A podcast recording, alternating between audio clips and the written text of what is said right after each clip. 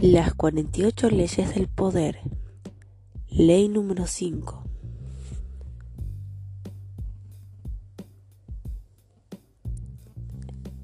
Casi todo depende de su prestigio.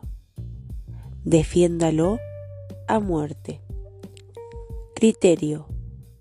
Su renombre y su prestigio constituyen la piedra angular del poder.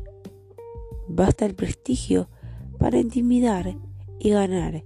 Sin embargo, una vez que decae, usted se tornará vulnerable y será atacado por todos los flancos.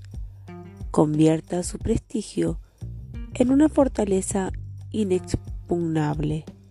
Manténgase alerta frente a cualquier tipo de ataques potenciales y de desbarátelos antes de que se produzcan.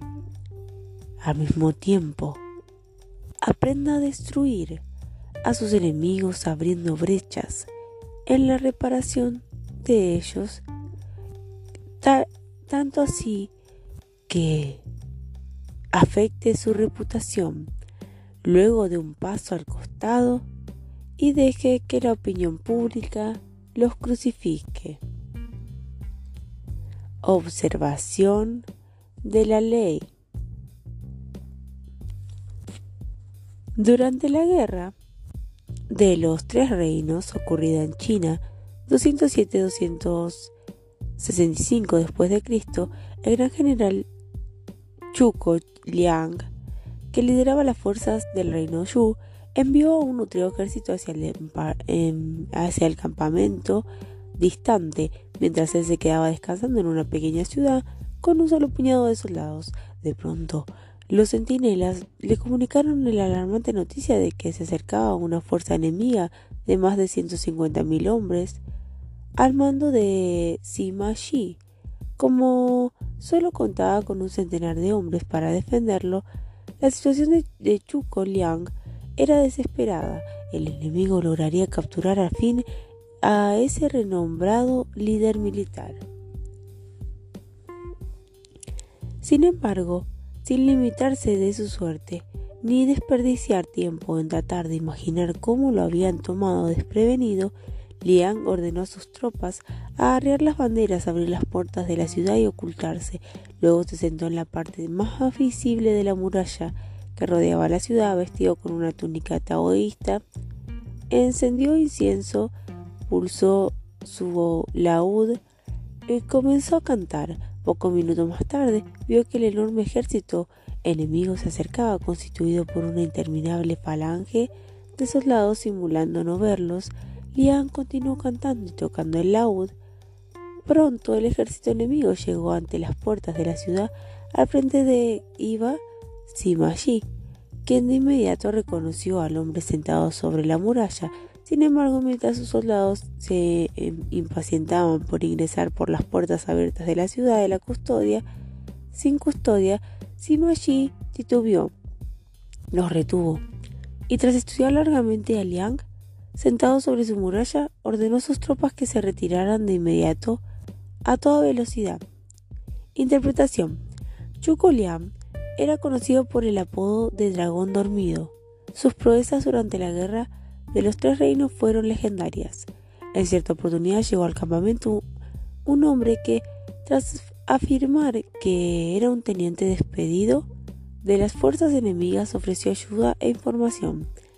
Lian se percató enseguida que se trataba de una trampa.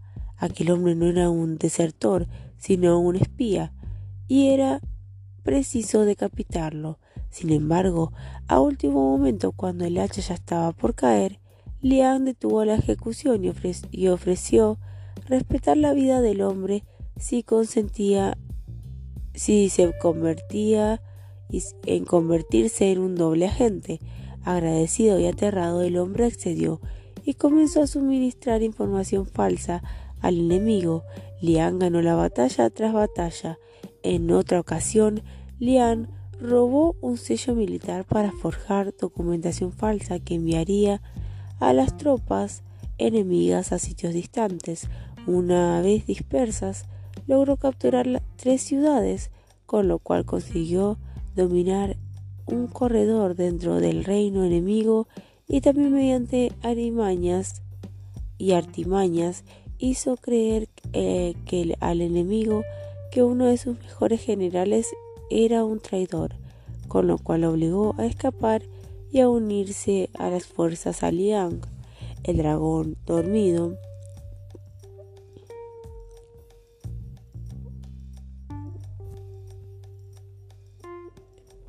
cultivó con esmero su reputación de ser uno de los hombres más sagaces e inteligentes de China, alguien que siempre se guardaba un as en la manga. Esa fama tan poderosa como cualquier otra arma llenaba de terror a sus enemigos.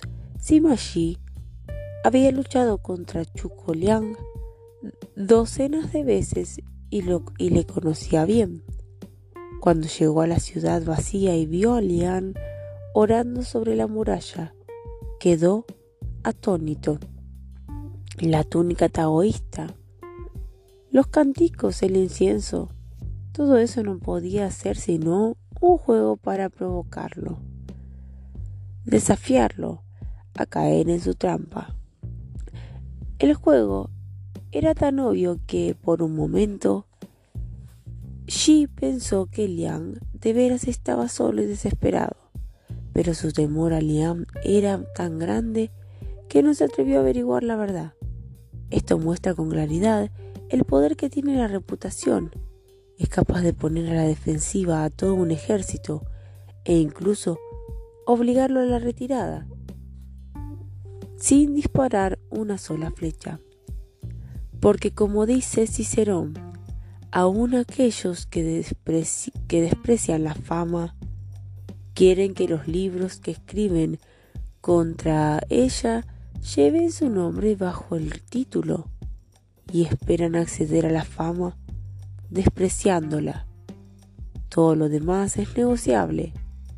Podemos ceder nuestros bienes e incluso nuestra vida a nuestros enemigos pero es muy difícil que alguien acceda a compartir su fama o ceder a alguien su reputación. Montaigne, 1533-1592. Observancia de la ley número 2. En 1841. El joven P.T. Barnum, que trataba de afirmar que su reputación de ser el principal productor de espectáculos de los Estados Unidos decidió comprar el American Museum de Manhattan y convertirlo en una colección de curiosidades que le aseguraría la fama. El problema era que no tenía dinero. Pedían 15 mil dólares por el museo, pero Barnum logró presentar una propuesta que resultó atractiva a los dueños de la institución, a pesar de que en ella sustituía el dinero efectivo por docenas de garantías y referencias. Los propietarios llegaron a un acuerdo verbal con Barnum pero a último momento el socio principal cambió de idea y el museo de su colección fueron vendidos a los directores del Bells Museum. Barnum estaba furioso, pero pero el socio le explicó que los negocios son los negocios y que el museo se había vendido al Pels porque éste tenía una gran reputación, cosa que la Barnum carecía. Barnum decidió que de inmediato que, ya que no tenía reputación para poder negociar, su único recurso consistía en arruinar la reputación de Pearls. De modo que inició una campaña de cartas a los diarios en la que acusaba a los dueños de Pearls de ser una banda de directivos bancarios fundidos que no tenían ni idea de cómo manejar un museo o entretener al público. Advirtió al público que no comprara acciones de Pels, porque la compra de otro museo debilitaría los recursos de la empresa. La campaña resultó eficaz, las acciones cayeron de manera estrepitosa y perdida, y perdida la confianza en la reputación y los antecedentes de Pels. Los dueños de American Museum desistieron de la transacción y vendieron todo a Barnum. Al Pels le llevó años recuperarse y sus dueños nunca volvieron a olvidarse lo que Barnum les había hecho. El señor Pell en persona decidió atacar a Barnum, forjándose fama de dedicarse al, al, entretenimiento intelectual y promoviendo los programas del museo como más científicos que los, de, que los de su vulgar competidor. El hipnotismo era una de las atracciones científicas de Pels y durante un tiempo logró atraer multitudes y tener mucho éxito. Barnum decidió defenderse atacando de nuevo la reputación de Pels.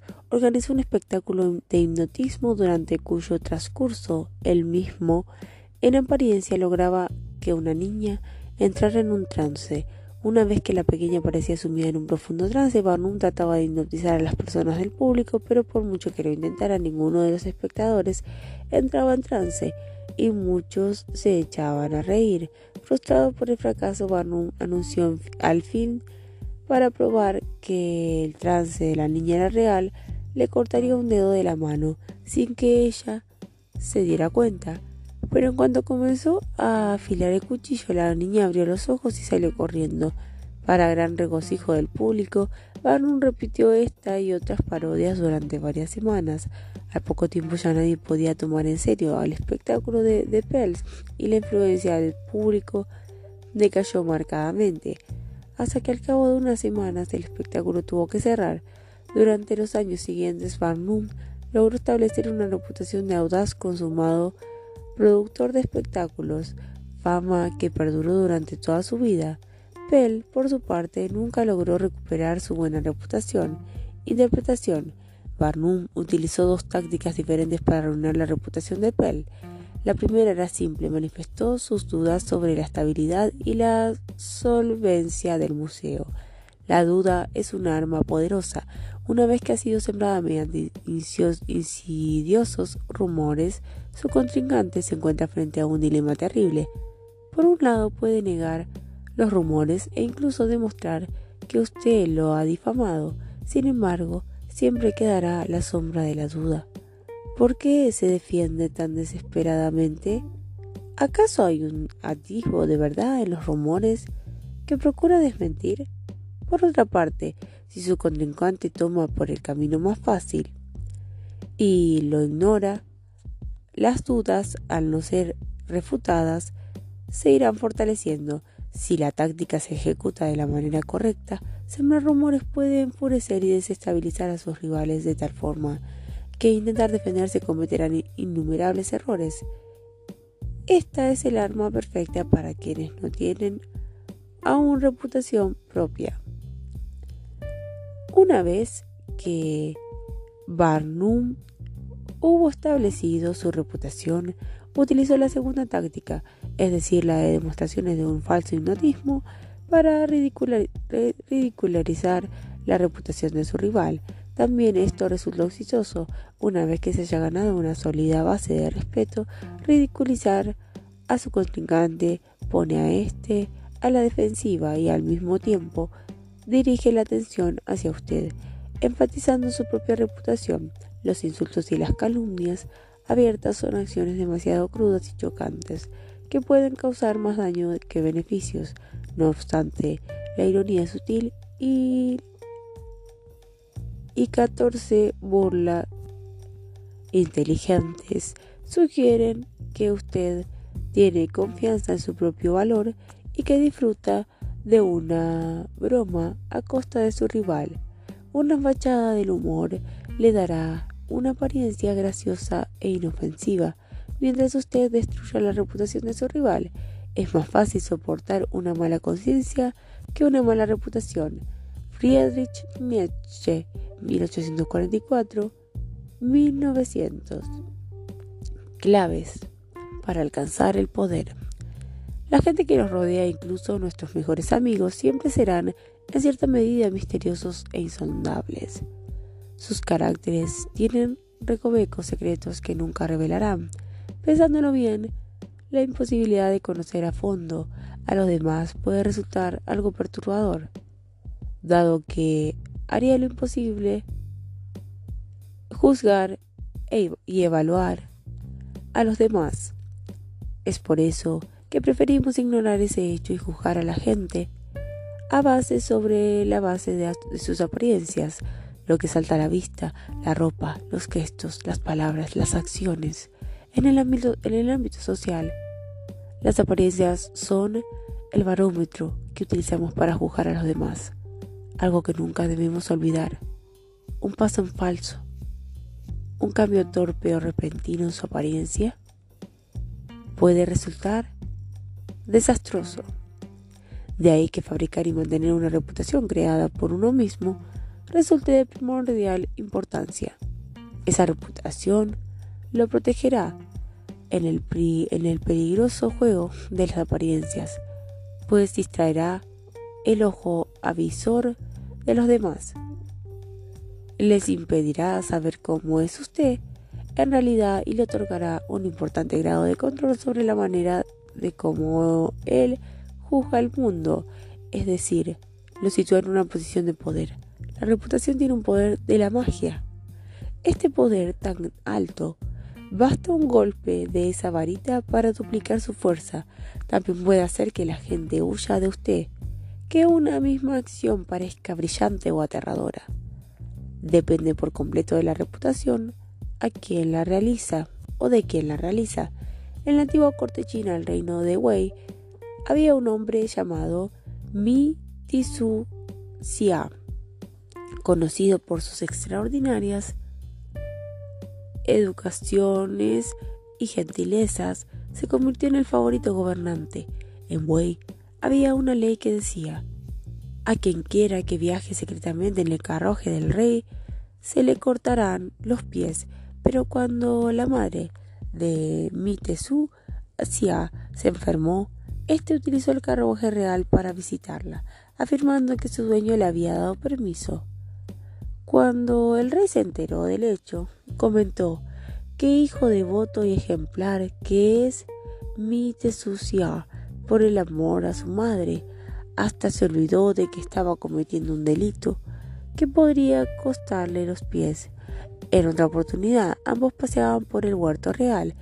Mi Tesucia comenzó a comer un durazno que era demasiado grande para él y le dio la mitad al rey. Este le dijo, me amas tanto que incluso te olvidas del sabor de tu saliva y me permites comer lo que resta de tu durazno. Sin embargo, un cortesano envidioso hizo correr la voz de que mi tisucia era en realidad falso y arrogante y logró perjudicar su reputación. De pronto, el rey vio el comportamiento de Mitsu bajo otra luz. Este indigno súbdito utilizó mi carruaje diciendo que yo le había dado permiso para hacerlo, comentó furioso a los, a los cortesanos, y en otra oportunidad me dio su durazno a medio comer por las mismas acciones que habían fascinado al rey cuando era su favorito. Mitisu Xia tuvo que pagar muy caro. El destino de sus pies dependía única y exclusivamente de, la fuerza de su reputación.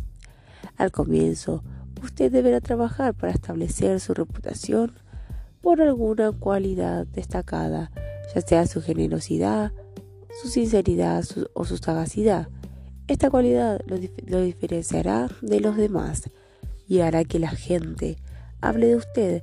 A continuación, deberá difundir su reputación entre la mayor cantidad de personas posible, pero de manera sutil, cuidando de construirla lentamente, pero sobre fundamentos sólidos, y observar mientras se extiende como una llama sobre un reguero de pólvora, una reputación sólida, reforzará, reforzará su presencia y destacará sus puntos fuertes sin necesidad de gastar mucha energía en ello. También puede crearle una hora que infundirá respeto e incluso temor durante los combates en el que el desierto del norte de África, durante la guerra mundial, el general alemán Erwin Rommel había ganado reputación por sus maniobras sagaces y engañosas que aterrizaban a sus enemigos. Incluso cuando sus fuerzas fueron diezmadas, los ataques británicos superaban a los alemanes en una proporción de 5 a 1, se evaluaban ciudades y evacuaban cuando se corría la voz de que Rommel se acercaba. Como suele decirse, cría fama y échate a dormir. Y si su fama inspira respeto, logrará eficaces resultados antes de que usted entre en escena o emita una sola palabra. El éxito parecía estar siempre marcando los triunfos pasados. Gran parte del éxito de la táctica diplomática de Henry Kissinger se basaba en su fama de saber allanar diferencias. Nadie quería que lo consideraran tan necio que Kissinger no pudiese influir sobre su ánimo. En cuanto el nombre de Kissinger entraba en las negociaciones, se daba por sentado que habría un traslado, un tratado de paz.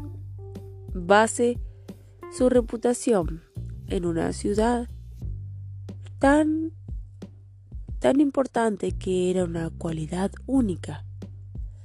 Esta cualidad única, por ejemplo, la, la eficiencia o la seducción, se convierte en una especie de tarjeta de presentación que anuncia su presencia y hace que los demás sucumban en su encanto.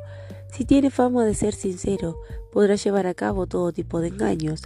Casanova utilizaba su fama de gran seductor para allanar el camino hacia las futuras conquistas. Las mujeres que habían oído hablar de sus virtudes sentían gran curiosidad y deseaban descubrir por ellas mismas cuáles eran los encantos del seductor. Quizás usted ya haya arruinado su reputación, por lo cual le resulta muy difícil crearse una nueva. En tal caso, lo más, inteligente es asociarse a alguien cuya imagen contraste con la suya, de modo de utilizar el buen nombre del otro para lavar y encumbrar el suyo propio. Por ejemplo, es muy difícil borrar una fama de falso e inescrupuloso, pero la asociación con alguien que sea ejemplo de franqueza y sinceridad podrá ayudarlo a superar tal inconveniente. Cuando Pete Banum quiso limpiar su fama de promotor de entretenimientos vulgares, trajo de Europa a la cantante Jenny Lim que tenía reputación de ser una estrella de primera magnitud. La gira de la cantante por los Estados Unidos, auspiciada por Barnum, resaltó de manera positiva la imagen de él.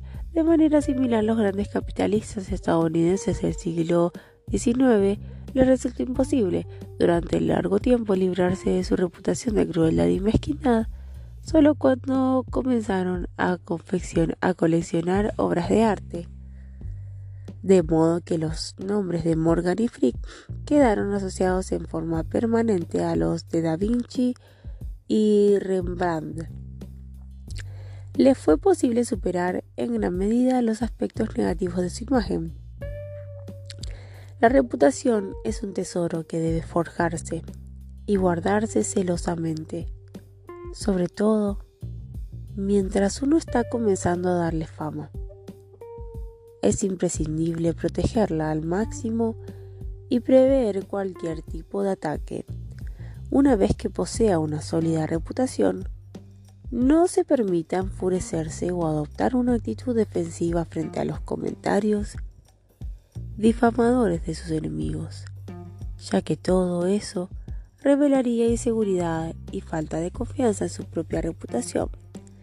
Tome el mejor camino y nunca se muestre desesperado en su autodefensa. Por otra parte, atacar la reputación de otra persona es un arma poderosa, sobre todo cuando usted tiene menos poder que el otro. Su rival tiene mucho más que perder en un enfrentamiento, mientras que la poca reputación de que usted goce ofrecerá un blanco pequeño cuando su víctima trate de pagarle con la misma moneda. Barnum utilizó este tipo de campañas en forma muy efectiva al principio de su carrera, pero esta táctica debe ponerse en práctica con sumo cuidado. Usted no debe parecer en ningún momento hallarse involucrado en una venganza mezquina, sino destruye la reputación de su enemigo con tácticas hábiles sin querer arriesgar a la suya propia. Thomas Edison, considerado el inventor, que logró controlar la electricidad, estaba convencido de que un sistema aplicable tendría que basarse en la corriente directa. Cuando el científico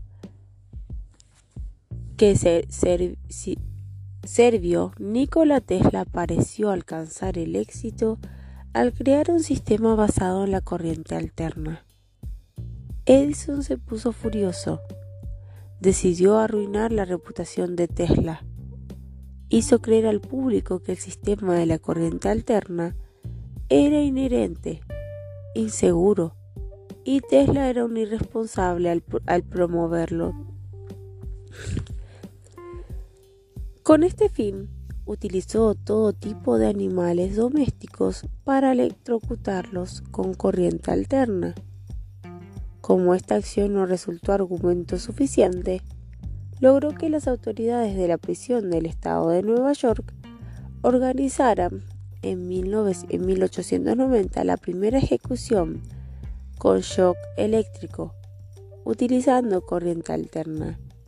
Pero todos los experimentos de Edison hasta aquel momento se habían realizado con animales pequeños, de modo que la carga eléctrica resultó demasiado débil para un ser humano, y el hombre no murió en el primer intento. En una ejecución oficial de, que, que acaso haya sido la más cruel de la historia de los Estados Unidos, hubo que repetir el procedimiento, lo que constituyó un espectáculo horrendo a pesar de que a la larga el nombre de Edison quedó reivindicado en aquel momento su campaña de desacreditación perjudicó más su propia reputación que la de Tesla y debió desistir de continuar con ella. La lección es evidente. Nunca vaya demasiado lejos en los ataques de este tipo, porque la mirada de todos se concentrará más en su propia venganza que en la persona a la que usted intenta difamar cuando su propia reputación sea sólida. Utilice tácticas más sutiles, como la sátira y el humor irónico, para debilitar a su contrincante al tiempo que usted queda como un tipo simpático y encantador. El poderoso león juega con el ratón que se le cruza en el camino. Cualquier otra reacción no haría más que deteriorar su temible reputación. Imagen una mina llena de diamantes y rubíes. Usted buscó el lugar del tesoro, lo excavó, y ahora su riqueza está asegurada. Defiéndalo con su vida, si es necesario. Asaltantes y ladrones acecharán en todas partes. Nunca dé su riqueza por asegurada y renuévela constantemente. El tiempo reducirá el brillo de sus joyas ocultándolas a la vista. Autoridad. Es deseable que nuestro cortesano refuerce su valor inherente con habilidad y sagacidad, y se asegure de que, a donde quiera que vaya, como desconocido, lo precede su buena reputación, porque la fama que parece descansar en la opinión de muchos fomenta una cierta creencia inamovible en el valor del hombre creencia que luego será fácil reforzar en las mentes ya preparadas y predispuestas para ello. Baltasar Castiglione. Invalidación. Aquí no hay invalidación posible. La reputación es algo crítico y fundamental. Esta ley no admite excepciones. Es posible que si la opinión de los demás le resulta indiferente, adquiera cierta fama de insolente y arrogante lo cual en sí mismo puede constituir una imagen valiosa, Oscar Wilde, por ejemplo, la explotó con maestría, pero dado que tenemos que vivir dentro de una sociedad en la que dependemos de las opiniones de quienes nos rodean, no se gana nada descuidando la propia reputación, si no le importa cómo lo reciben los demás permitirá que otros decidan por usted. Sea el dueño de su propio destino y también de su reputación.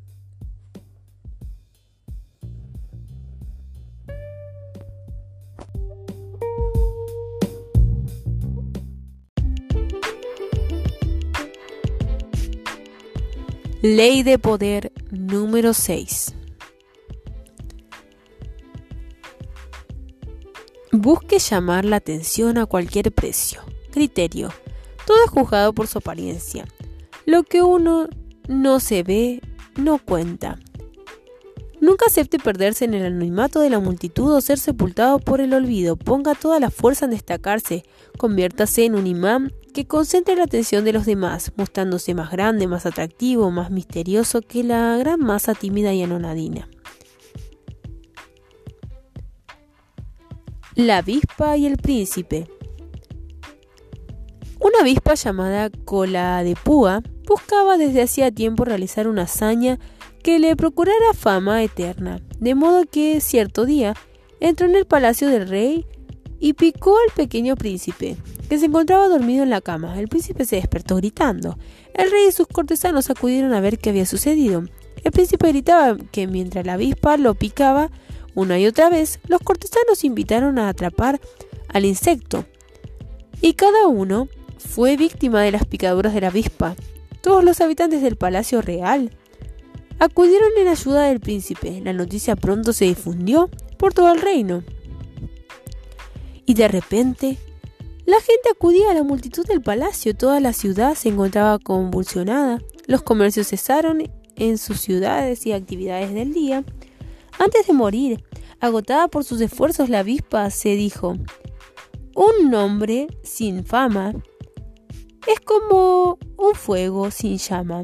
No hay nada como atraer la atención, cualquiera sea el costo. Fábula india. Primera parte. Rodee su nombre. De sensacionalismo y escándalos. Llame la atención sobre su persona creando una imagen inolvidable, incluso controvertida. Corteje el escándalo o haga cualquier cosa para parecer más grande de lo que es. Y para brillar más que quienes lo rodean. No haga distracciones entre las distintas formas de atención. Cualquier tipo de notoriedad le otorgará poder. Es preferible ser difamado y agredido que ignorado. Observancia de la ley. Para Barnum, el más importante empresario de espectáculos del circo del siglo XIX en los Estados Unidos, comenzó su carrera como asistente de propietario de un circo. Aaron Turner, en 1836, el circo se detuvo en, en Anápolis, estado de Maryland. Para dar una serie de funciones la mañana del estreno, Barnum salió a pasear por la ciudad vestido con un traje negro nuevo. La gente comenzó a seguirlo. Alguien de la multitud exclamó que se trataba del reverendo Ephraim Avery, un hombre de mala fama, absuelto del cargo de asesinato, pero aún considerado culpable por la mayoría de los estadounidenses. La furiosa multitud hizo trizas el traje de Barnum y estuvo a punto de lincharlo. Tras varios intentos desesperados, Barnum convenció al fin a la gente de que lo siguieran hasta el circo, donde podían verificar su identidad. Una vez allí, el viejo Turner confirmó que se trataba de una broma. Él mismo había difundido el rumor de que Barnum era Avery. La multitud se dispersó, pero Barnum, que estuvo a punto de ser asesinado por la plebe, no disfrutó en absoluto de la broma. Quería saber por qué su jefe había valido de, de semejante treta. Mi querido Barnum, constó Turner. Todo esto sucedió para nuestro bien. Recuerda que lo único que necesitamos para asegurar nuestro éxito es la notoriedad. Y lo cierto es que en la ciudad todos hablaban de la broma de Turner.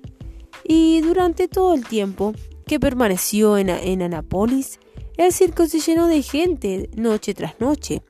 Barnum había aprendido una lección que no olvidaría nunca. La primera gran empresa propia de Barnum fue el American Museum, una colección de curiosidades ubicada en la ciudad de Nueva York. Cierto día un mendigo abordó a Barnum en la calle. En lugar de darle dinero, Barnum decidió emplearlo. Lo llevó al museo, le dio cinco ladrillos y le indicó que diera a paso lento la vuelta a varias manzanas del área del museo. En determinados sitios debía dejar un ladrillo en la, en la acera, conservando siempre un ladrillo en la mano. En el camino de regreso debía reemplazar a cada uno de los ladrillos que había dejado en la calle por el que por el que tenía en la mano. Todo esto debía ejecutarlo con expresión seria y sin contestar pregunta alguna. Cuando llegara de regreso al museo, debía entrar, recorrer el interior, salir por la puerta trasera y repetir el mismo circuito depositando y reemplazando los ladrillos. Durante la primera de las caminatas del hombre por las calles de la ciudad, cientos de personas observaban sus, misteriosos movimientos. Al recorrer el circuito por cuarta vez se vio rodeado de curiosos que discutían, tratando de determinar qué era lo que estaba haciendo. Cada vez que entraba en el museo, lo seguían varias veces y que pagaban la entrada para continuar observándolo. Muchos de estos visitantes, atraídos por la colección del museo, se quedaban. Al cabo del primer día de trabajo, el hombre de los ladrillos había llevado a más de mil personas al museo. Algunos días más tarde, la policía le ordenó desistir de sus caminatas, dado que la muchedumbre que atraía bloqueaba el tránsito. El hombre de los ladrillos cesó de su actividad, pero para entonces miles de neoyorquinos habían entrado en el museo y muchos se habían convertido en ardientes admiradores del espectáculo de Barnum. Barnum solía ubicar una banda de músicos sobre un balcón que daba a la calle bajo el enorme cartel que proclamaba música gratuita para millones. Cuánta generosidad pensaban los neoyorquinos mientras se congregaban para escuchar los conciertos gratuitos, pero Barnum se esforzó por contratar los peores músicos que pudo encontrar de modo que poco a poco la banda ejecutara los primeros compases. La gente se apresuraba a comprar entradas para el museo, donde estarían a salvo del ruido de la banda y de la multitud que, la abucheaba. Una de las primeras curiosidades con la que Barnum recorrió el país fue Joyce Held, una mujer que según Barnum tenía 161 años de edad y había sido ama de leche de George Washington. Al cabo de varios meses el público comenzó a ralear y Barnum envió una carta anónima a los diarios en la que afirmaba que Hert era un fraude. Joyce Hert afirmaba la carta, no es un ser humano sino un automata, construido con huesos de ballena, goma y gran cantidad de resortes. Quienes antes no se habían molestado en ver a Hert de inmediato se sintieron picados por la curiosidad. Quienes ya la habían visto pagaron por verla de nuevo para comprobar si era cierto el rumor que se trataba de un robot. En, 1842, Barnum compró un esqueleto de la supuesta sirena. Esta criatura se parecía a un mono con cuerpo de pez, pero la cabeza y el cuerpo tenían, de alguna manera, estaban perfectamente unidos, lo cual constituía una, una verdadera maravilla. Tras algunas investigaciones, Barnum comprobó que el extraño se había sido armado en Japón, donde el fraude había causado gran revuelo. A pesar de conocer la verdad, Barnum publicó artículos en los diarios de todo el país para anunciar la captura de una sirena en las islas Fiji. También suministró a los diarios silograbados y pinturas que representaban sirenas, cuando al fin exhibió el, el espécimen en su museo, ya se había desatado una polémica nacional sobre la existencia de tales seres mitológicos.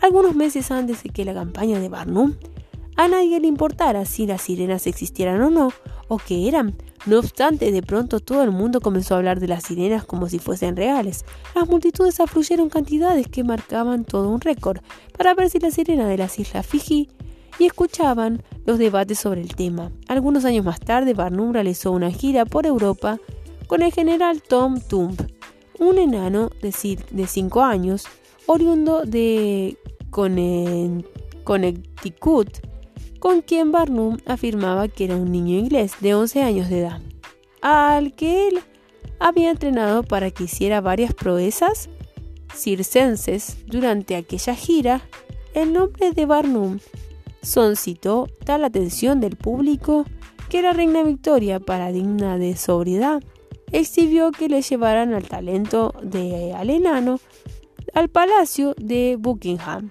para una audiencia privada. La prensa inglesa trató de poner en ridículo a Barnum, pero la reina Victoria se convirtió y de alguna manera se divirtió muchísimo con él y siguió respetándolo siempre.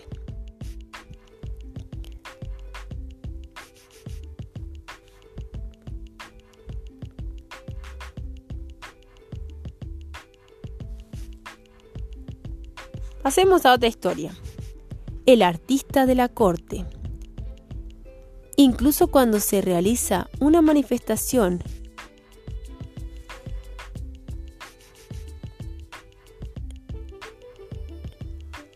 Boschini pintaban con los dedos porque deseaban imitar el método utilizado por el creador supremo. Van Monder informa que Gossoert atraía la, atención del emperador Carlos V, vistiendo un fantástico disfraz de papel. Al hacerlo, adoptaba la táctica empleada por Dinócrates, de quien se afirma que a fin de poder acercarse a Alejandro Magno, cierta vez apareció con el disfraz de Hércules desnudo, mientras él monarca estaba presidiendo juicios. Martín Warneck, 1993. El artista de la corte, una obra que se presentara voluntariamente a un príncipe debía ser especialmente en algún aspecto especial. El artista mismo podría también tratar de atraer la atención de la corte a través de su comportamiento según el criterio de Varas. Sodoma era bien conocido tanto por sus excentricidades personales como por su buena fama de buen pintor, dado que el Papa León, León X hallaba placer en esa clase de individuos extraños y nombró caballero a Sodoma, lo que hizo que el artista se transformara y de, alguna manera por completo. A Van Mander le resultaba extraño que los productos experimentales de Cornelis Kettel, pintados con la boca, los pies, fueran comprados por personas distinguidas simplemente por su curiosidad. Y sin embargo, Kettel solo agregaba una variación a experimentos similares utilizados, realizados por Tiziano, Hugo da Carpi y Palma, Giovanni, que según Boschini pintaban con los dedos, porque deseaban imitar el método utilizado por el creador supremo. Van Derne informa que Gossart atraía la atención del emperador. Así que, ahora, interpretación.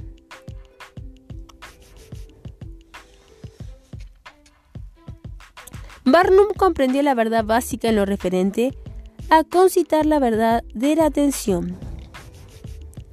Una vez que la mirada de la gente se ha fijado en usted, usted adquiere validez. Particular, para Barnum generar interés significaba generar una multitud.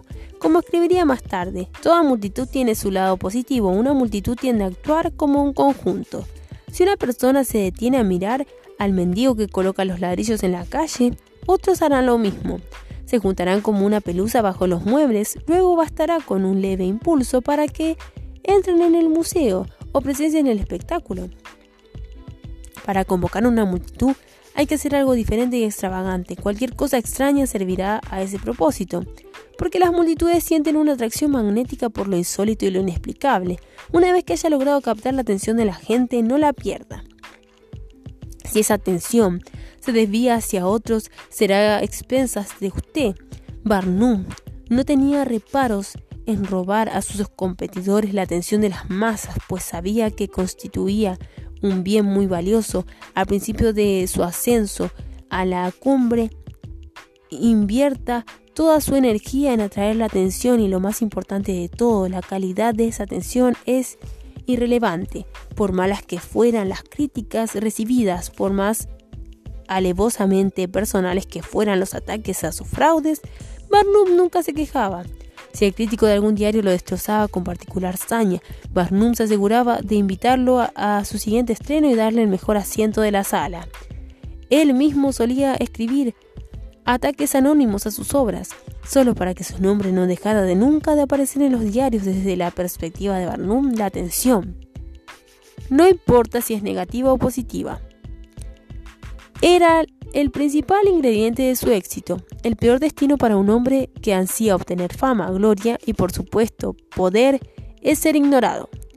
Si el cortesano participa en algún espectáculo público que implique el uso de armas, como un torneo, se asegurará de que su caballo esté lujosamente enjaezado, que él mismo esté bien ataviado, con lesnas apropiadas e ingeniosas desviadas, para atraer la mirada de los espectadores en su dirección con la misma fuerza que la hace un imán cuando atrae el hierro. Baltasar Castiglione 1478-1529. Claves para alcanzar el, el poder. Brillar con más esplendor que quienes lo rodean es una habilidad con la que nadie ha nacido. Usted tiene que aprender a atraer la atención con la misma fuerza con la que un imán atrae el hierro. Al principio de su carrera deberá ligar su nombre a la reputación de poseer una cualidad o una imagen que lo diferencie de los demás. Esa imagen puede ser la forma característica de vestir o una gracia personal que divierta a la gente y que dé que hablar.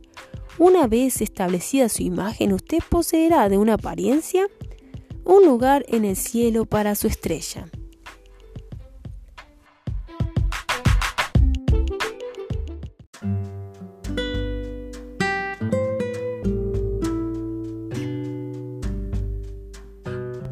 Es un error muy común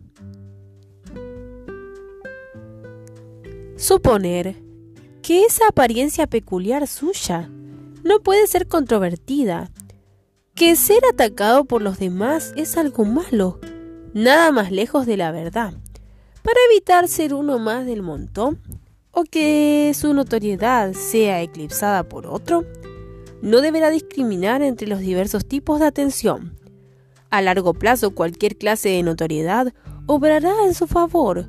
Como hemos visto, Barnum recibía complacido los ataques personales y no, sentía necesidad de defenderse. Cortejaba adrede la imagen de ser un fraude. En la corte de Luis de Luis XV había muchos escritores, artistas talentosos, grandes bellezas y hombres de mujeres y mujeres de virtud impecables, pero de nadie se hablaba más que del singular duque de Lausum. Era de baja estatura, casi enano y tenía tendencia de comportarse de manera muy insolente. Se acostaba con la amante del rey e insultaba abiertamente no solo a los demás cortesanos, sino al propio rey. Luis, Luis XIV, sin embargo, estaba tan encantado con las excentricidades del duque que no toleraba su ausencia en la corte. La explicación era simple. El extraño carácter del duque atraía la atención. Una vez que la gente se había caído bajo su, fascinación, quería tenerlo cerca a toda costa. La sociedad adora a las figuras sobredimensionales o sobredimensionadas a los individuos que se destacan por encima de la mediocridad general. Por lo tanto, nunca tema las cualidades que lo distinguen y que llamen la atención sobre su persona, corteje la controversia e incluso el escándalo. Es mejor ser agredido o difamado que ignorado. Esta ley rige para todas las profesiones. Y todos los profesionales deben tener algo teatral en su comportamiento. El gran científico Thomas Edison sabía que para recaudar fondos debía mantener a toda costa en la mira, mantenerse siempre en vista del público. Casi tan importante como sus inventos era la forma en que los presentaban al público y atraía la atención. Para presentar sus descubrimientos en electricidad, Edison preparaba experimentos en gran impacto visual. Hablaba de inventos futuros que en aquel entonces parecían fantásticos. Robots, máquinas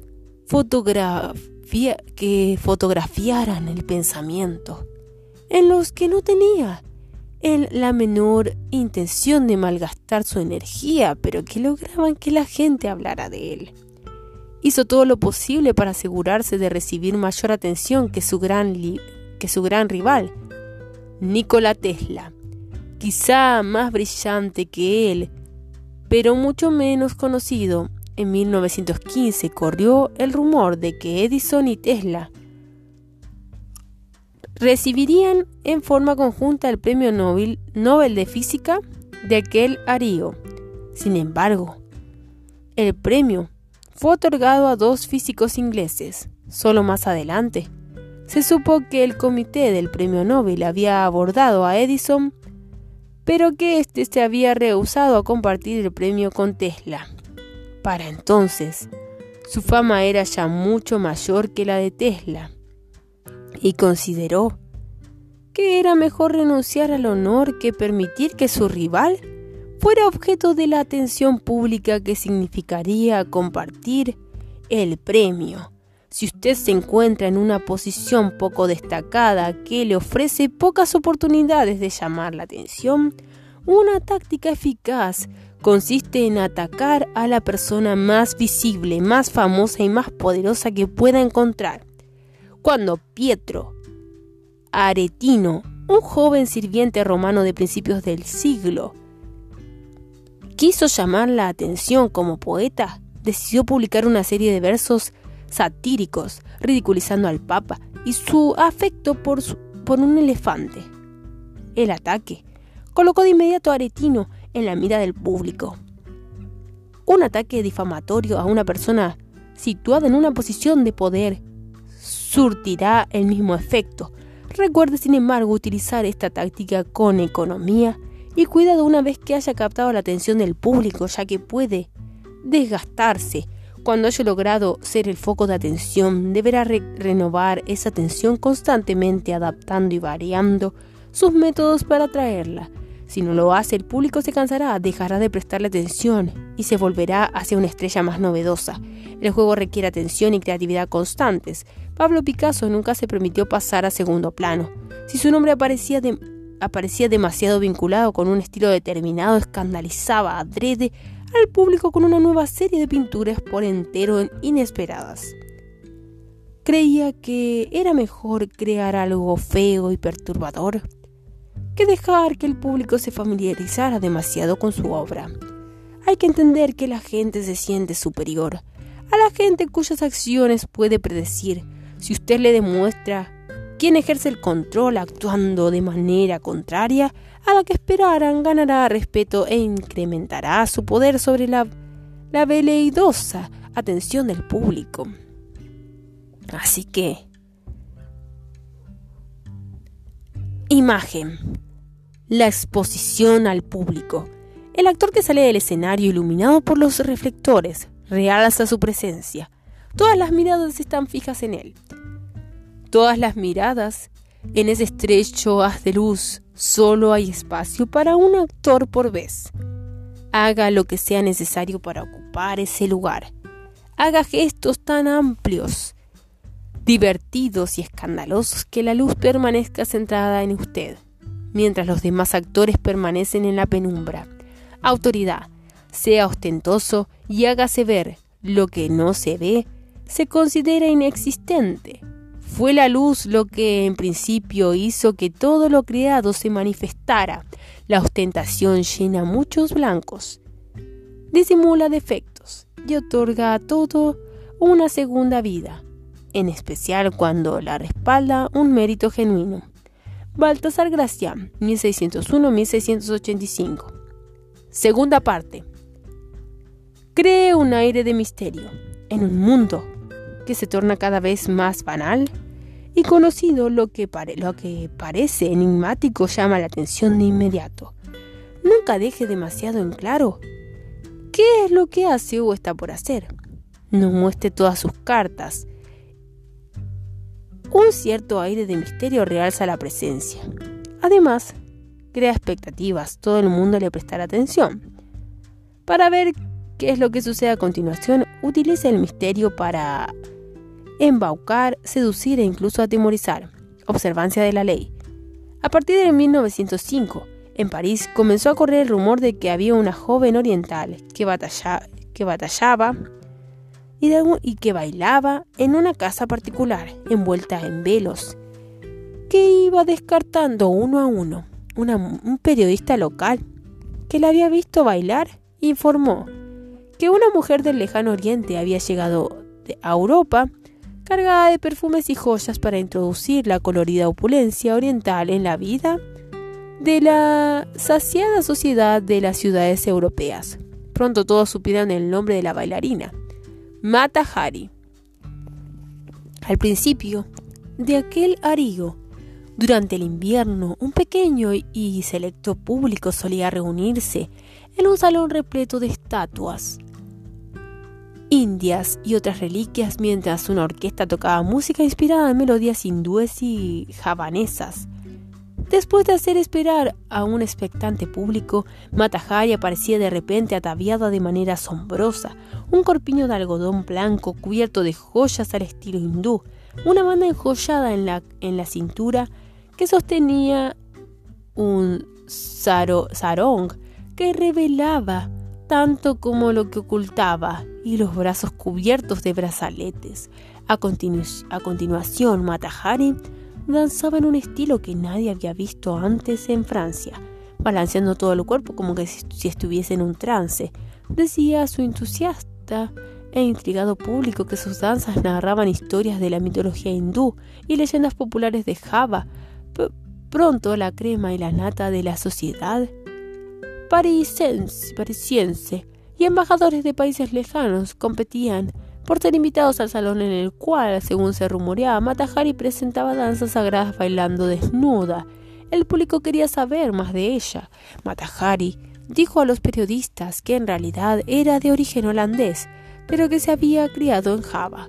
También hablaba de su vida en la India, donde se había aprendido tales danzas sagradas e hindúes y donde las mujeres sabían tirar con precisión, andan a caballo, hacen cálculo logarítmico y hablan de filosofía. Llegado el verano de 1905, a pesar de que todos los parisenses, pocos, habían visto bailar a Matahari, su nombre estaba en la boca de todos. A medida que Matahari iba concediendo más entrevistas, las historias de sus orígenes cambiaban constantemente. Decía que se había criado en la India, que su abuela era hija de una princesa de Java, que había crecido en Sumatra, donde había vivido a caballo con un arma en la mano, arriesgando la vida. Nadie sabía nada a ciencia cierta sobre ella, pero a los periodistas no le importaba demasiado esos cambios en su historia. Le comparaban con una diosa hindú, con una criatura salida de las páginas de, de Baudelaire y todo cuanto la imaginación quería ver en aquella misteriosa mujer oriental.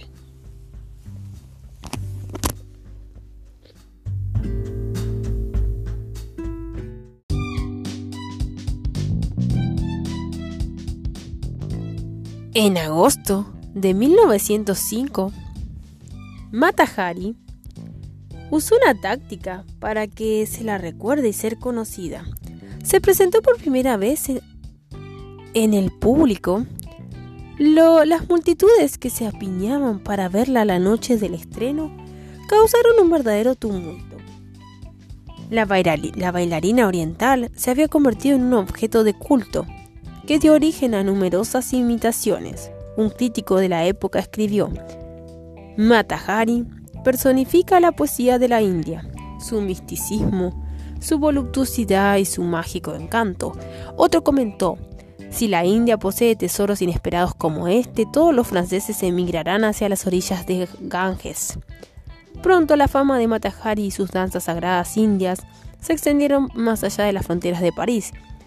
La invitaron a Berlín, Viena, Milán. Durante los años siguientes actuó en toda Europa. Se codió con los más altos círculos sociales y ganó dinero suficiente como para disfrutar de una independencia pocas veces conocida por una mujer de aquella época.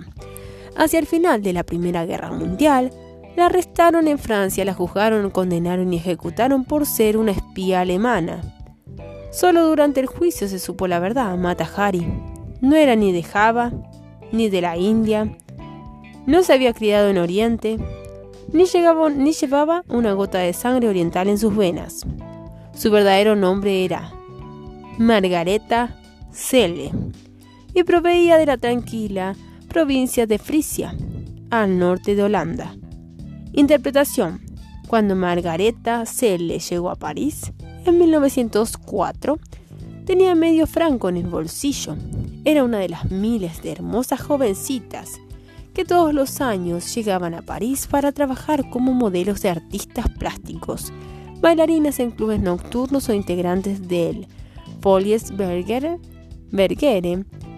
Al cabo de algunos años, estas muchachas eran reemplazadas por otras más jóvenes y a menudo terminaban en la calle ejerciendo la prostitución o regresaban a su pueblo de origen más viejas y sosegadas.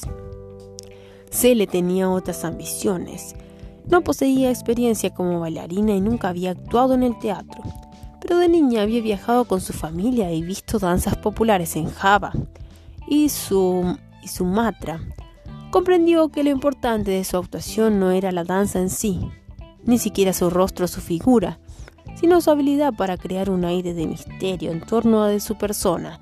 El misterio que generó no radicaba solo en su danza, ni en su vestimenta, ni en las historias que contaba, ni en las interminables mentiras sobre sus orígenes, sino en la atmósfera que rodeaba a todo cuando hacía no había nada que pudiese afirmar con certeza acerca de ella. En Matahan todo era un cambio constante y sorprendía a su público con los nuevos diferentes disfraces, nuevas danzas, nuevas historias. Este aire de misterio hacía que el público quisiera saber más sobre ella y esperara con avidez su siguiente actuación. Matahari no era más bella que muchas de las otras jovencitas que llegaban a París y ni siquiera era muy buena bailarina. Lo, lo que la diferenciaba de las demás, lo que atrajo y que mantuvo la atención del público y la hizo rica y famosa, era el misterio con que se rodeaba. El misterio fascina a la gente. Como invita a constantes interpretaciones, nunca cansa. Lo misterioso no puede ser captado en su totalidad. Y lo que no se puede captar y consumir genera poder. Claves para alcanzar el poder. En el pasado el mundo estaba lleno de cosas terribles y desconocidas, enfermedades, catástrofes, déspotas, caprichosos, el misterio de la muerte misma. Lo que no se alcanzaba a comprender se explicaba mediante mitos y espíritus, sin embargo a través de los siglos hemos logrado por medio de la ciencia y la razón iluminar la oscuridad. Lo que era misterioso y amenazador se ha transformado en conocido y confortable. No obstante, esta luz tiene un precio en un mundo cada vez más banal, que ha perdido todo su mito y misterio. Secretamente extrañarnos los enigmas, ansiamos encontrar gente o cosas imposibles de interpretar, comprender y consumir al instante. En esto radica el poder de lo misterioso, invita interpretaciones distintas, estimula nuestra imaginación, nos seduce hasta hacernos creer que oculta algo maravilloso. El mundo se ha vuelto tan conocido y sus habitantes tan predecibles que aquello que se envuelve en misterio casi siempre ocupa el centro del escenario y atrae nuestra mirada. No crea que para generar un aire de misterio debe ser grandioso e inspirar temerosa admiración. El misterio que se entreteje en su actitud cotidiana de forma sutil encierra mucho más poder para fascinar y llamar la atención. Recuerde, la mayoría de la gente es transparente y tan legible como un libro abierto. No controla sus palabras ni su imagen, ni es por entero predecible. Para emanar un aire de misterio, basta con mostrarse un tanto reticente, guardar silencio, decir alguna que otra frase ambigua, parecer deliberadamente inconsciente y actuar de manera diferente con sutileza. Después las personas que lo rodean magnificarán ese aura al tratar constantemente de interpretarlo. Tanto los artistas como los embaucadores comprenden la relación vital que existe entre ser misterioso y atraer el interés de los demás. El conde Víctor Lustig, Lustig, el aristócrata de los estafadores, era un maestro en ese juego. Siempre hacía las cosas que se apartaban de lo tradicional o que parecían carecer de sentido. Se presentaban los mejores hoteles en una limusina conducida por, el por un chofer japonés. Nunca nadie había visto un chofer japonés, de modo que resultaba algo extraño y exótico. Lustig se vestía con la ropa más cara, pero en su vestimenta siempre había algo fuera de lugar o no convencional.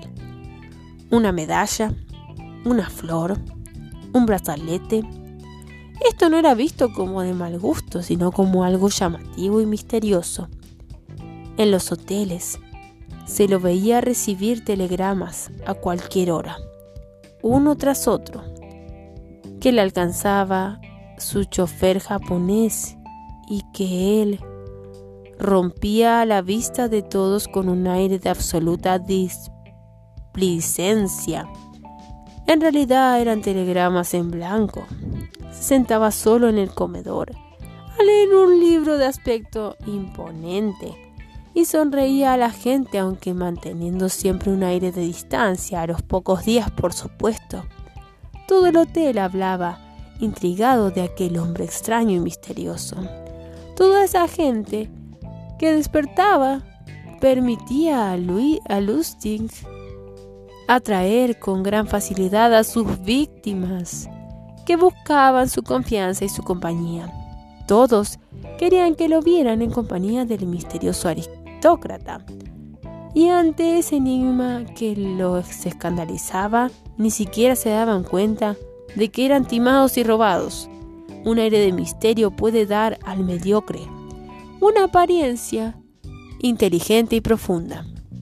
La misteriosa aura que rodeaba a Madahan una mujer que no sobresalía ni por su belleza ni por su inteligencia, la hacía parecer una diosa y a su danza, imbuida de inspiración divina, un cierto misterio en torno, en torno de un artista, hace que su obra resulte de inmediato más interesante, una táctica que Marcel Duchamp aplicó con gran efectividad. En realidad es muy fácil.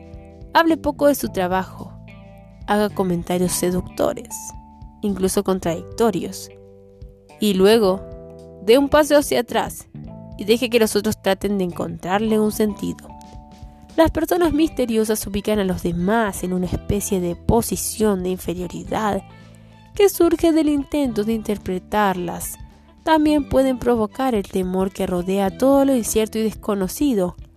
Es controlar el grado en que generan dicho temor. Todos los grandes líderes saben que un aire de misterio llama la atención sobre su persona y genera una presencia intimidatoria.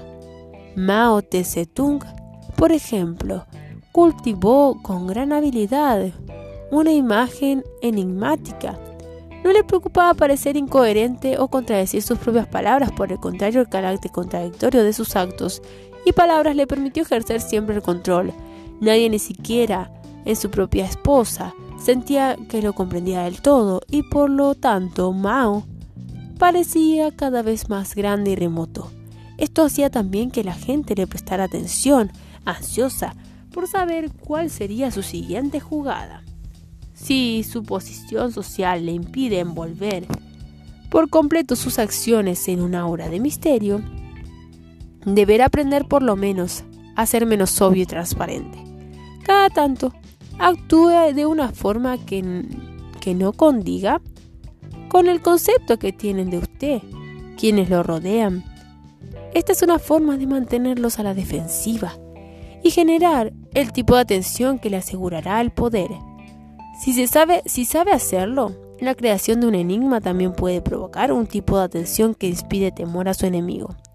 En la Segunda Guerra Púnica, 219-202 a.C., el gran general cartaginés Aníbal arrasaba con todo lo que tenía sobre su marcha, sobre Roma. Aníbal era conocido por su sagacidad y su ambigüedad. Bajo el liderazgo del ejército Cartago, aun cuando era menos numeroso que el de los romanos. Siempre lograba superarlos, sin embargo, en cierta ocasión, los exploradores de Aníbal cometieron un terrible error. Al conducir sus tropas hacia un, un terreno pantanoso, con el mar a sus espaldas, el ejército romano bloqueó los pasos de montaña que conducían al interior del país.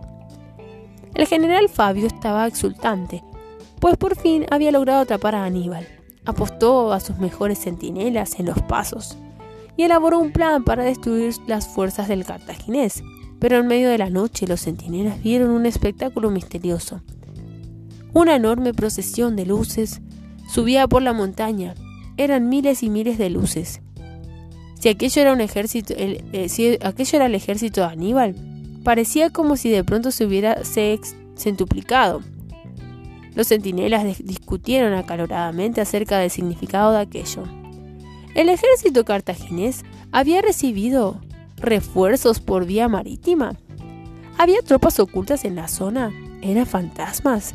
Ninguna explicación parecía tener sentido. De pronto, mientras los centinelas romanos observaban, la montaña se cubrió de fogatas, al tiempo que un horrendo ruido, como el resonar de millones de cuernos, le llegaba desde el valle. Convencidos de que se trataba de demonios, los centinelas, los más bravos y prudentes del ejército romano, huyeron aterrados abandonados en sus posiciones. Al día siguiente Aníbal había logrado escapar de los pantanos. ¿Cuál había sido su estratagema? Lo que hizo fue ordenar que ataran manojos de ramas secas a los cuernos de los miles de bueyes que viajaban con sus tropas como animales de carga y les prendieran fuego, para dar la impresión de que miles de antorchas eran llevadas por un enorme ejército que subía por la montaña. Cuando las llamas tocaron la piel de los bueyes, estos se dispersaron en todas las direcciones, mugiendo aterrados e incendiando toda la ladera. La clave del éxito no residió en las antorchas, ni en las fogatas, ni en los ruidos, sino en el hecho de que Aníbal creó un enigma que cautivó la atención de los centinelas. Y fue aterrándolos poco a poco desde la cima de la montaña. No había forma de explicar el extraño y sorprendente espectáculo. Si los centinelas hubiesen conocido la explicación, habrían permanecido en sus puestos.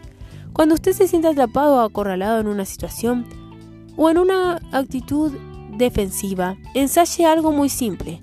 Haga algo que los demás no puedan explicar o interpretar con facilidad. Elija algo simple pero llévelo a cabo de forma tal que desconcierta a su contrincante y que pueda interpretarse de varias maneras diferentes, lo cual disimulará sus verdaderas intenciones, no sea simplemente impredecible, aunque esta táctica también puede resultar exitosa. Vea la ley número 18, al igual que Aníbal, procure crear una escena imposible de interpretar, así dará la impresión de que su locura carece de método, sentido y explicación. Aplicada de la manera correcta, esta táctica inspirará temor y hará que los centinelas abandonen temblando de miedo sus posiciones Podríamos denominarla la táctica de la locura simulada por Hamlet, ya que este personaje utiliza en forma muy eficaz en la obra de Shakespeare al aterrar a su padrastro Claudio mediante su misterioso comportamiento. El misterio hace que nuestras fuerzas parezcan más grandes y nuestro poder más intimidatorio. Imagen. La danza de los velos. Los velos envuelven a la bailarina. Lo que revelan excita. Lo que ocultan aumenta el interés. La esencia del misterio. Autoridad. Si no se manifiesta de inmediato, generará expectativas. Incluya una cuota de misterio en todos sus actos, y ese misterio generará veneración. Y cuando explique, no sea demasiado explícito. De esta manera imitará el accionar divino, al hacer que los hombres duden y permanezcan a la experiencia. Baltasar Gracián. Invalidación. Al principio de su ascenso hacia la cima, deberá atraer la atención a cualquier precio, pero a medida que vaya ganando altura, deberá adecuarse en forma constante. Nunca cansa al público con la misma táctica. Un aire de misterio obra maravillas para quienes necesitan generar una aura de poder y hacerse notar, pero debe parecer medido y controlado. Matahari fue demasiado lejos con sus, con sus ficciones. A pesar de que las acusaciones de espionaje resultaron falsas, en aquel momento era, su, era una exposición, suposición muy razonable, porque todas sus mentiras la condenaban como sospechosa. No permita que su aura de misterio se transforme en fama de falso y mentiroso. El misterio que usted genere debe ser una especie de juego inofensivo. Obsérvese con atención y cuando esté extralimitándose, retroceda. Hay momentos en que debe postergarse la necesidad de llamar la atención, cuando lo menos deseable es generar escándalo o notoriedad. La atención que usted concite nunca deberá ofender o desafiar la reputación de sus superiores, sobre todo si la posición de estos es firme. En comparación con ellos, usted no solo parecerá mezquino, sino desesperado. Es todo un arte saber cuánto llamar la atención y cuándo dar paso hacia atrás. Lola Montes fue una maestra en el arte de llamar la atención.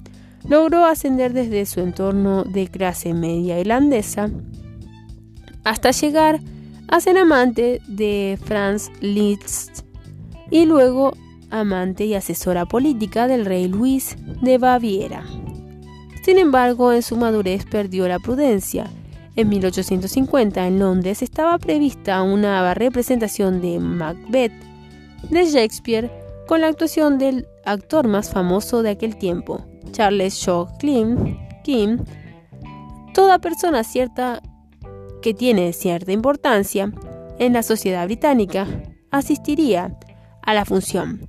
Se corría el rumor de que hasta la reina Victoria y el príncipe Alberto aparecerían en público para la ocasión. Las costumbres de la época imponían que todos se hallaban en su sitio antes de que llegara la reina, de modo que el público llegó al teatro poco antes y cuando la reina ingresó en su palco real, observaron la tradición de evolucionarla y de alguna manera la ovacionaron de pie.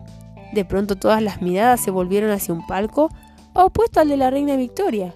Una mujer apareció entre las sombras y ocupó su, asiento después de que lo hubiese hecho la reina.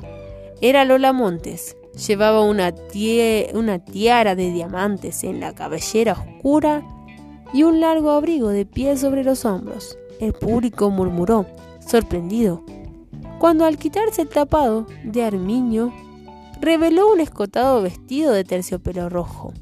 Al volver la cabeza todos vieron que la pareja real evitaba mirar hacia el palco de Lola.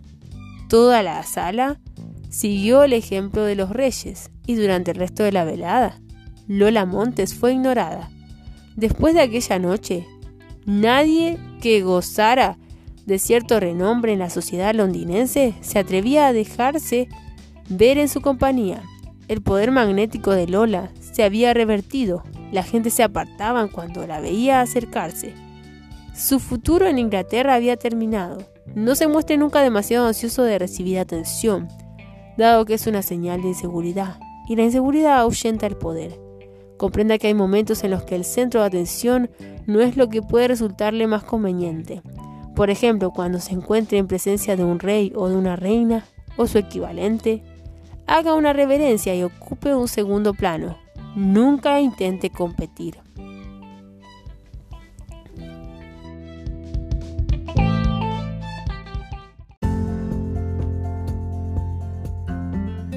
Ley número 7.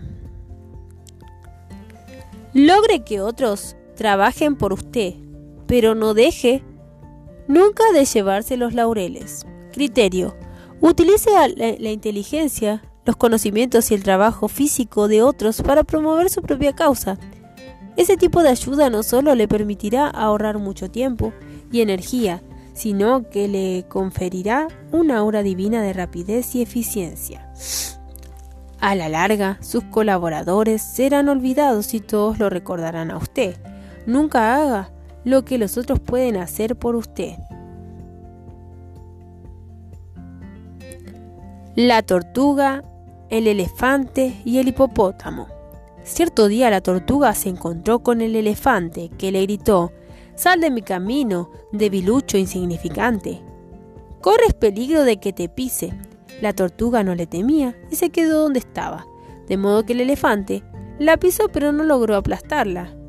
No fanfarronees con tu fuerza, señor elefante, pues yo soy tan fuerte como oír.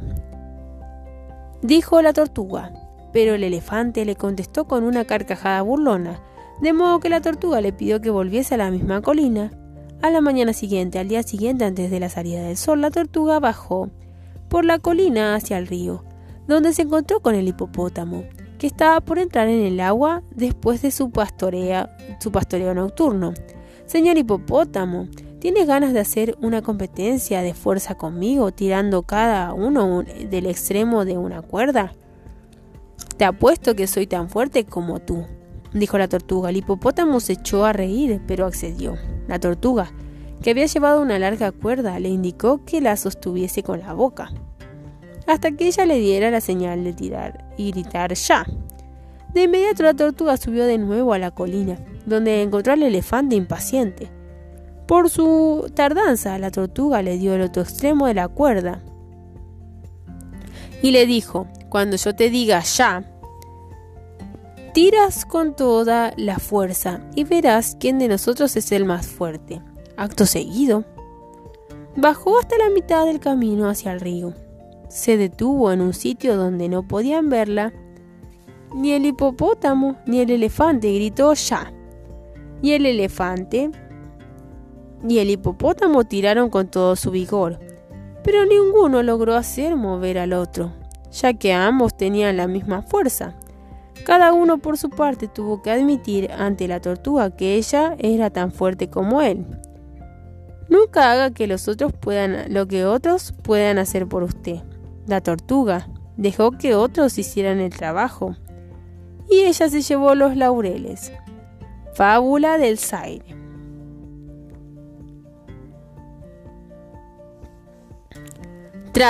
transgresión y observancia de la ley. En 1833, un joven científico serbio llamado Nikola Tesla trabajaba para la División Europea de Continental Edison Company.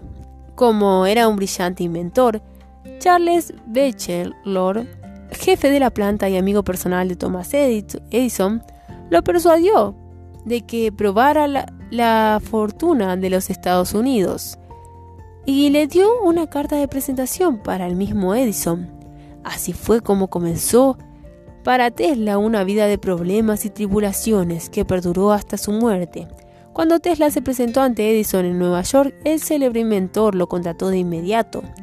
Tesla trabajaba 18 horas por día para encontrar diversas maneras de mejorar los primitivos generadores de Edison.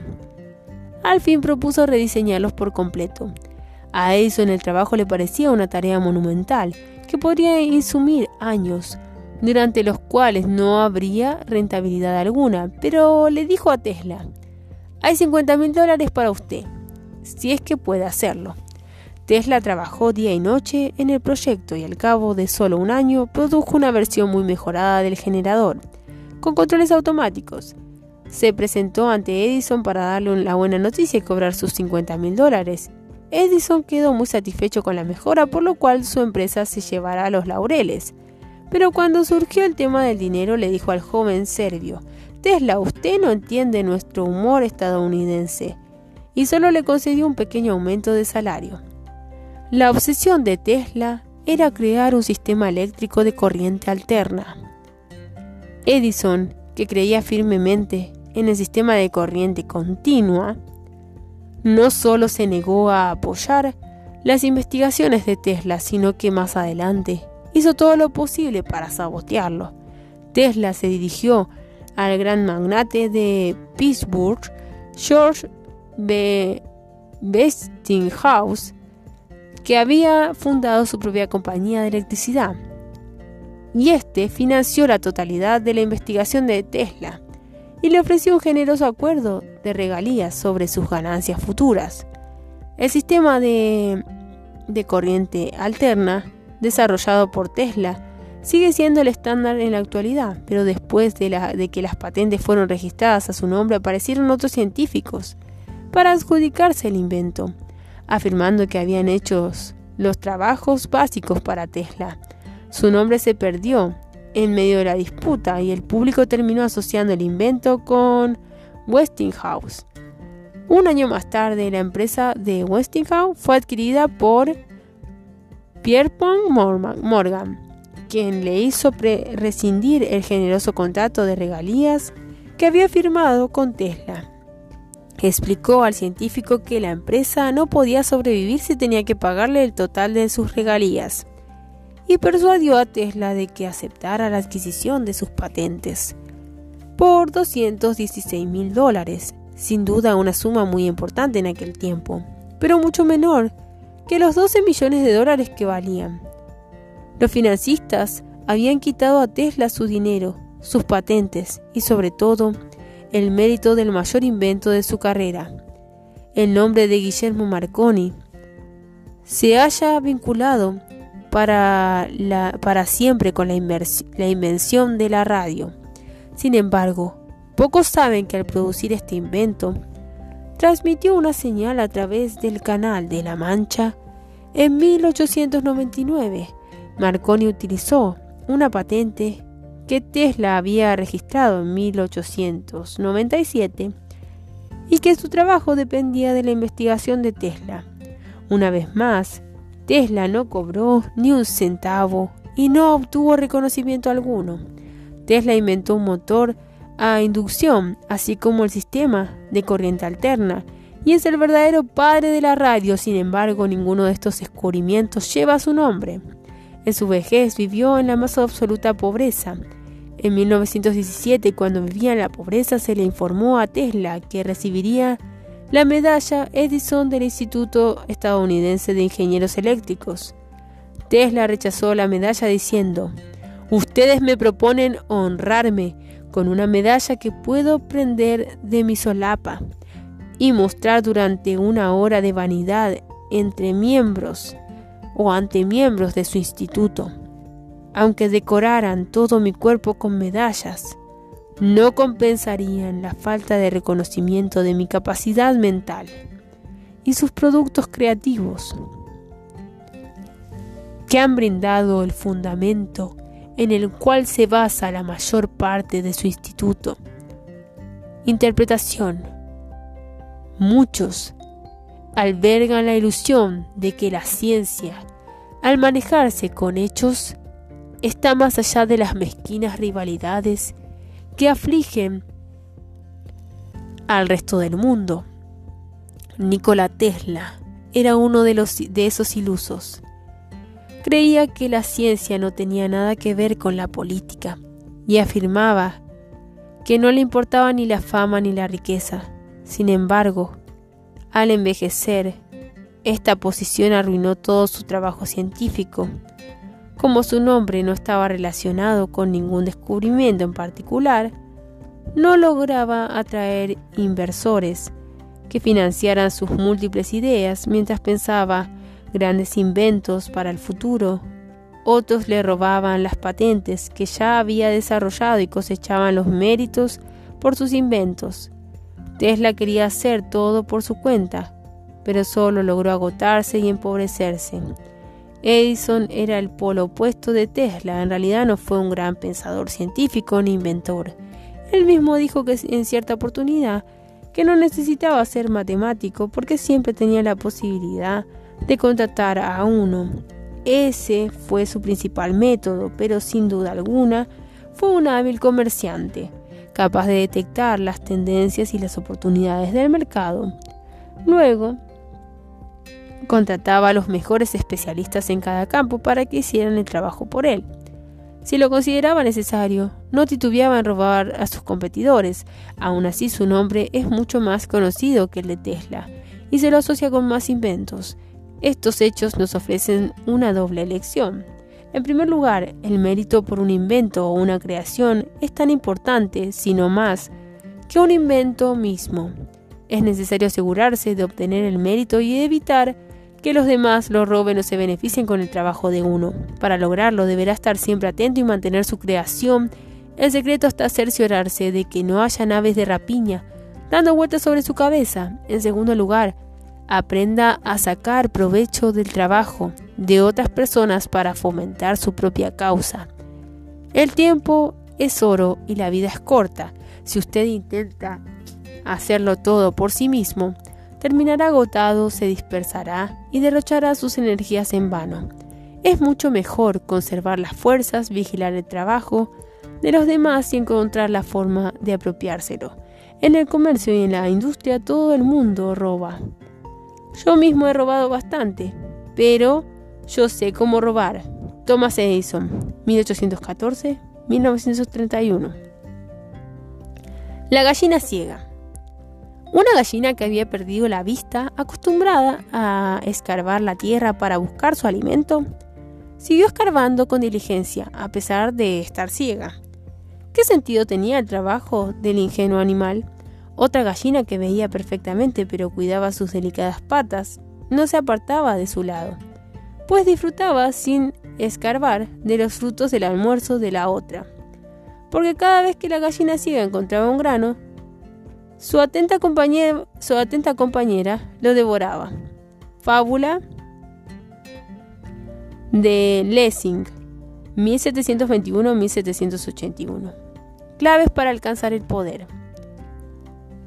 En el mundo del poder rige la ley de la selva. Hay quienes viven de la casa y hay quienes es como las hienas o las aves carroñeras viven de la casa de los demás. Estos últimos, menos creativos, a menudo son incapaces de realizar el trabajo esencial y necesario para generar poder. Sin embargo, pronto comprenden que, si esperan lo suficiente, siempre encontrarán otro animal que haga el trabajo por ellos. No sea ingenuo, en este preciso instante en que usted está trabajando afanosamente en, un proyecto, esos buitres están sobrevolándolo para ver cómo pueden hacer para sobrevivir e incluso prosperar con la creatividad de usted. Es inútil quejarse o amargarse como lo hizo Tesla. Lo mejor es protegerse y adecuarse al juego. Una vez que haya establecido una base de poder, conviértase también usted en buitre y ahórrese mucho tiempo y energía de los dos polos opuestos que entran en este juego. Uno puede ilustrarse con el ejemplo del explorador vasco Núñez de Balboa.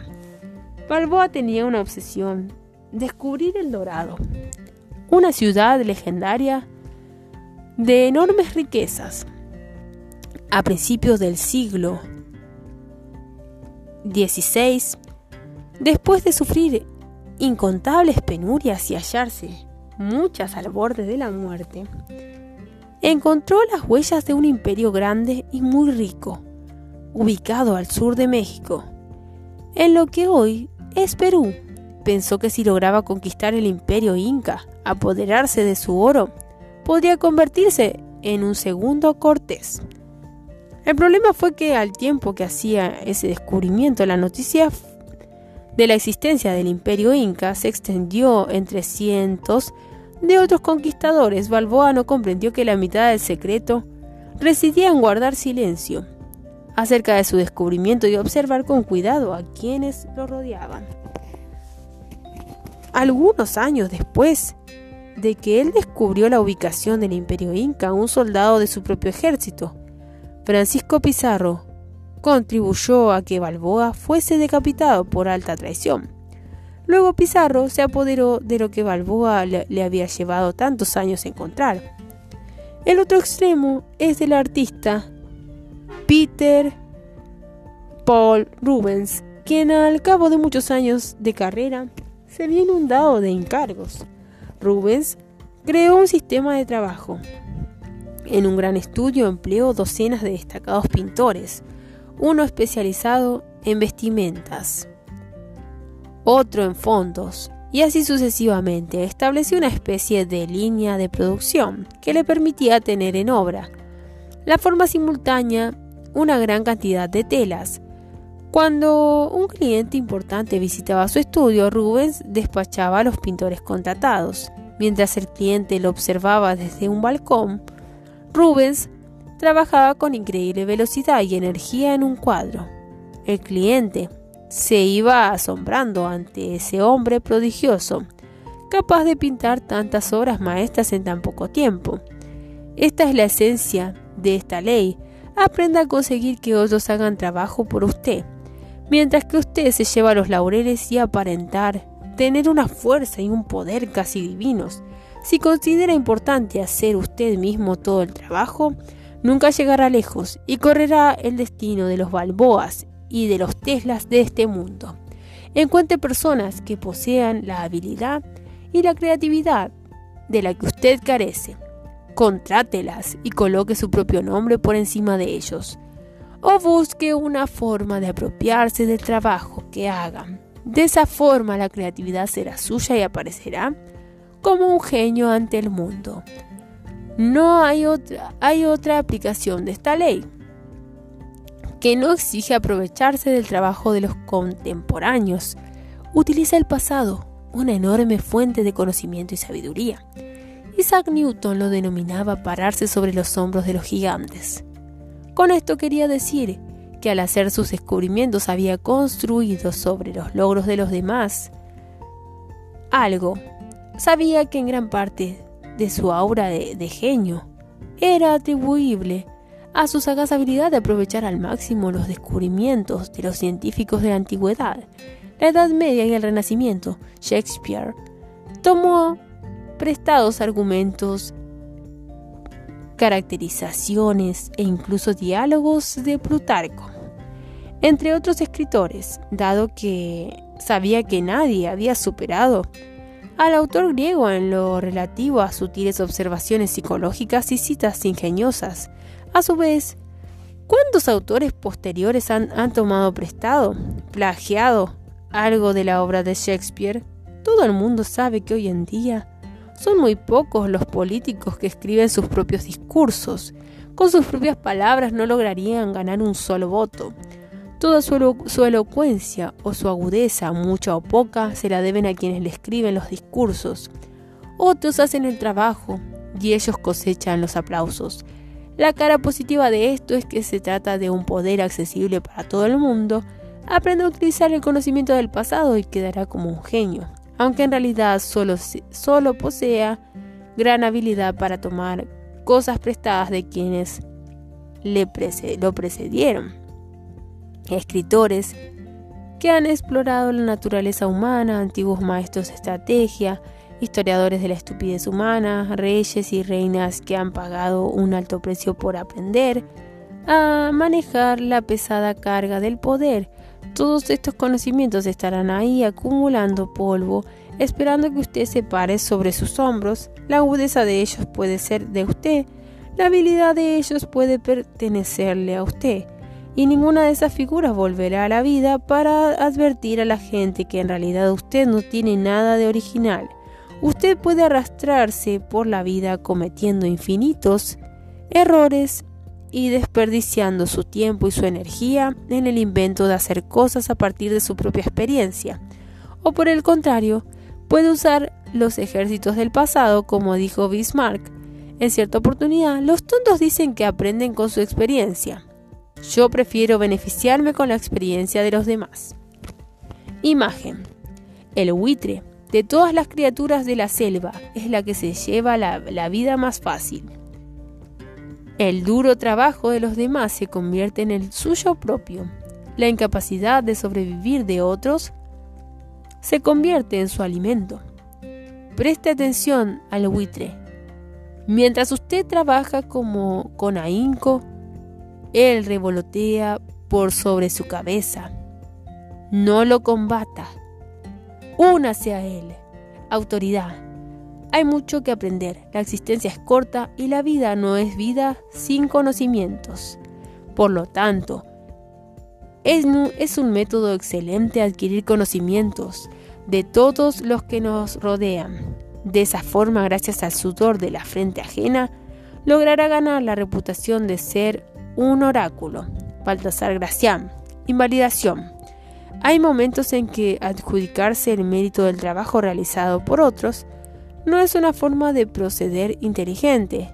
Si su poder no estará establecido con la firmeza suficiente, parecerá que se trata de de marginar a los demás. Para ser brillante explotador de talentos, su propia posición debe ser inamovible, ya que de lo contrario lo acusarían de fraudulento y engañador. Asegúrese de saber cuándo conviene a sus fines permitir que otros compartan el mérito con usted. Es particularmente importante. No ser codicioso cuando se tiene un amo a quien servir. La histórica visita del presidente estadounidense Richard Nixon a la República Popular China fue en principio su propia idea, pero quizá nunca se hubiese llevado a cabo de no haber sido por la sagaz diplomacia de Henry Kissinger, y sin la habilidad de Kissinger tampoco habría tenido el éxito que tuvo. Sin embargo, en el momento de repartir méritos, Kissinger permitió que fuese Nixon quien se quedara con gran parte de los laureles, sabiendo que tarde o temprano la verdad saldría al relucir. Kissinger tuvo mucho cuidado de no, de no poner en peligro su posición en, en corto plazo, acaparando la atención, sino que manejó el juego con gran pericia se atribuyó los méritos del trabajo de sus subordinados al tiempo que cedía con generosidad el mérito de su propio trabajo a su superior. Es así como se juega este juego.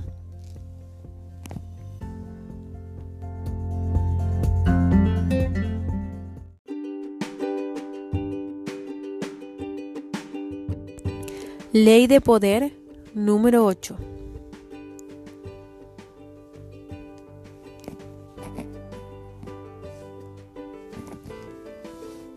Haga que la gente vaya hacia usted y de ser necesario, utilice la carnada más adecuada para lograrlo. Cuando obligue a otro a actuar, deberá ser usted quien en todo momento ejerza el control. Siempre es mejor lograr que su contrincante se acerque a usted y abandone en este proceso sus propios planes atráigalo con ganancias fabulosas y después proceda a atacar. Usted tiene todos los haces en la mano. Observancia de la ley. En el Congreso de Viena en 1814 se reunieron las principales potencias de Europa para repartirse lo que quedaba del, del derrotado imperio napoleónico. La ciudad era una fiesta y los bailes de gala eran los más espléndidos que se hubieran visto jamás. Sin embargo, Napoleón seguía proyectando su sombra. En lugar de, ejecutarlo o exiliarlo en un país lejano, lo habían enviado a Elba, una isla cercana de la costa italiana. Aún preso en una isla, un hombre tan audaz y creativo como Napoleón Bonaparte podía poner nerviosos a todos incluso a la distancia. Los austríacos planeaban hacerlo asesinar en el Alba, en Elba, pero al fin decidieron que era demasiado arriesgado. Alejandro I, el temperamental zar de Rusia, aumentó la tensión ya reinante en el Congreso cuando al negárselo una parte de Polonia, ya que aspiraba reconoció con furia y amenazó, cuidado, con lo que hacen, o liberaré al monstruo. Todos sabían que se refería a Napoleón. De todos los estadistas reunidos en Viena, solo Talleyrand, ex ministro de Exterior de Napoleón, parecía calmo y despreocupado. Era como si supiera algo que los demás ignoraban. Entre tanto, en la isla de Elba, la vida de Napoleón era una burla a su gloria pasada como rey de Elba. Se le había permitido establecer una corte, había un cocinero, una encargada de su guardarropa, un oficial pianista y un puñado de cortesanos. Todo aquello estaba destinado a humillar a Napoleón, y en apariencia el objetivo se estaba cumpliendo. Aquel invierno, sin embargo, ocurrió una serie de hechos tan extraños y dramáticos que podrían haber formado parte de una obra teatral. Elba fue rodeada por buques de guerra británicos, cuyos cañones apuntaban a la isla y cubrían todos los posibles puntos de salida. Sin embargo, el 26 de febrero de 1815, a plena luz del día, un barco con 900 hombres abordó y recogió a, a Napoleón y se hizo a la mar. Los ingleses lo persiguieron, pero la nave logró escapar. Aquella fuga casi imposible dejó atónita a la población de toda Europa y aterró a los estadistas reunidos en el Congreso de Viena. A pesar de que hubiese sido más seguro abandonar Europa, Napoleón no solo decidió retornar a Francia, sino que apostó aún más alto y marchó sobre París con un amplio y pequeño, en vez de con un amplio, con un pequeño ejército. En la esperanza de reconquistar el trono, su estrategia funcionó. Personas de todas las clases sociales se echaron a sus pies. Un ejército al mando del mariscal Ney Salió de, París con la orden de arrestarlo, pero cuando los soldados de Ney vieron a su adorado líder de antaño, cambiaron de bando. Una vez más Napoleón fue proclamado emperador. Los voluntarios comenzaron a engrosar las filas de nuevo a su ejército. El delirio se extendió por todo el país. En París, las multitudes enloquecieron. El rey que había reemplazado a Napoleón huyó del país. Durante los 100 días siguientes, Napoleón gobernó Francia Sin embargo, el delirio pronto fue cediendo. Francia estaba muy en bancarrota. Sus recursos se habían agotado y no había mucho que Napoleón pudiese hacer para revertir la situación. En junio de ese mismo año, en la batalla de Waterloo, fue definitivamente derrotado. Esta vez sus enemigos habían aprendido la lección, lo exiliaron en la árida isla de Santa Elena, frente a la costa occidental de África. Allí perdió toda esperanza de poder fugarse. Interpretación. Solo varios años después se conocieron los entretelones de la dramática fuga de Napoleón de la isla de Elba. Antes de decidirse a dar un paso tan audaz, los visitantes de su corte le habían dicho que era más popular que nunca en Francia y que el país volvería a recibirlo con los brazos abiertos. Uno de aquellos visitantes era el general austríaco Kohler, quien convenció a Napoleón de que si se fugaba de su prisión, las potencias europeas, incluida Inglaterra, aceptarían su regreso al poder.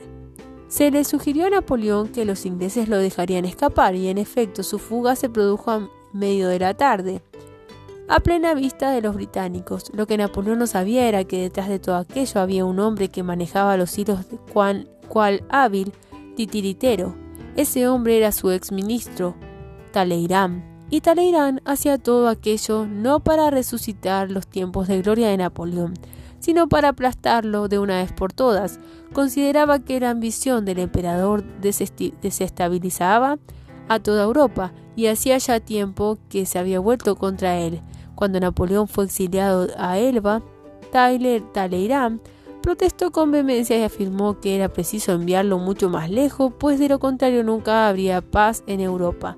pero nadie le prestó atención. En lugar de esforzarse por imponer su opinión, Talleyrand se tomó su tiempo, trabajando entre bambalinas, consiguiendo la adhesión de Catererac y Maternich, los ministros del exterior de Gran Bretaña y de Austria, respectivamente. En una ocasión conjunta, los tres hombres tendieron la carnada para tentar a Napoleón a, fugarse de su exilio, incluso la visita de Kohler, que fue a susurrar promesas de gloria al oído del exiliado, constituía parte del plan. Como maestro de la estrategia, Talleyrand planeó todo por anticipado. Sabía que Napoleón caería en la trampa que le había tendido. También previó que Napoleón llevaría otra vez a Francia a una guerra, dada que la débil condición en que se encontraba el país no podría durar más que unos pocos meses. Un diplomático de Viena, que comprendió que Talleyrand estaba detrás de todo lo ocurrido, comentó, incendió la casa a fin de salvarla de la peste. Cuando coloco cebo para ciervos, no disparo sobre la primera cervatilla que se acerque a olisquear, sino que espero a que se haya reunido toda la manada. Otto von Bismarck, 1815-1898. Claves para alcanzar el poder. ¿Cuántas veces en la historia se ha repetido la siguiente situación? Un líder agresivo lleva a cabo una serie de movimientos audaces que le confieren gran poder. Sin embargo, poco a poco su poder alcanza el punto máximo y pronto todos se vuelven contra él.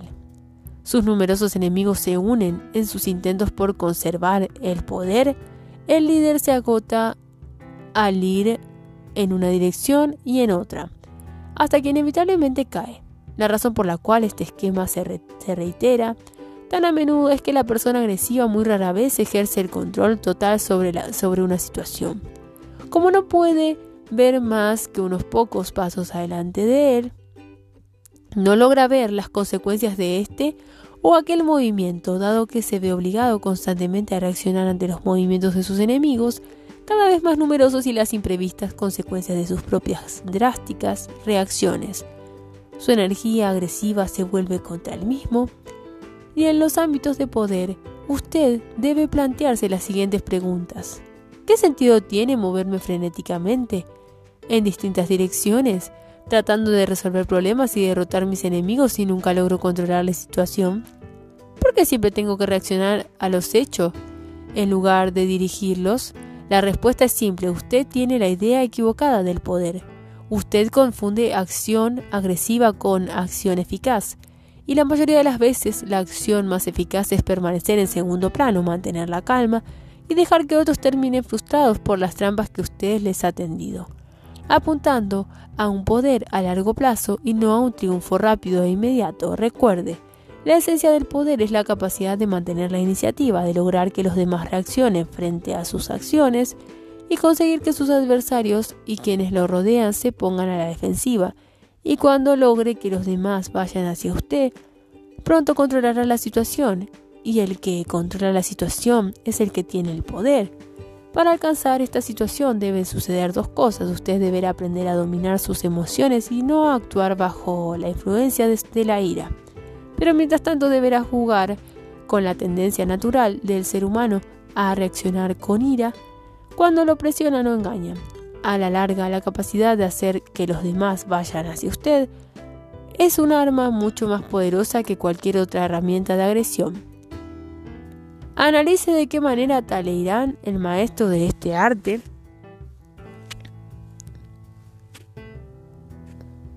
llevó a cabo su delicada estrategia. En primer lugar, superó el impulso de tratar de convencer a sus colegas de la necesidad de desterrar a Napoleón a un lugar muy distante. Es muy natural desear persuadir a los demás, defender la propia causa e imponer la propia voluntad mediante la oratoria, pero esto a menudo se volverá en su contra.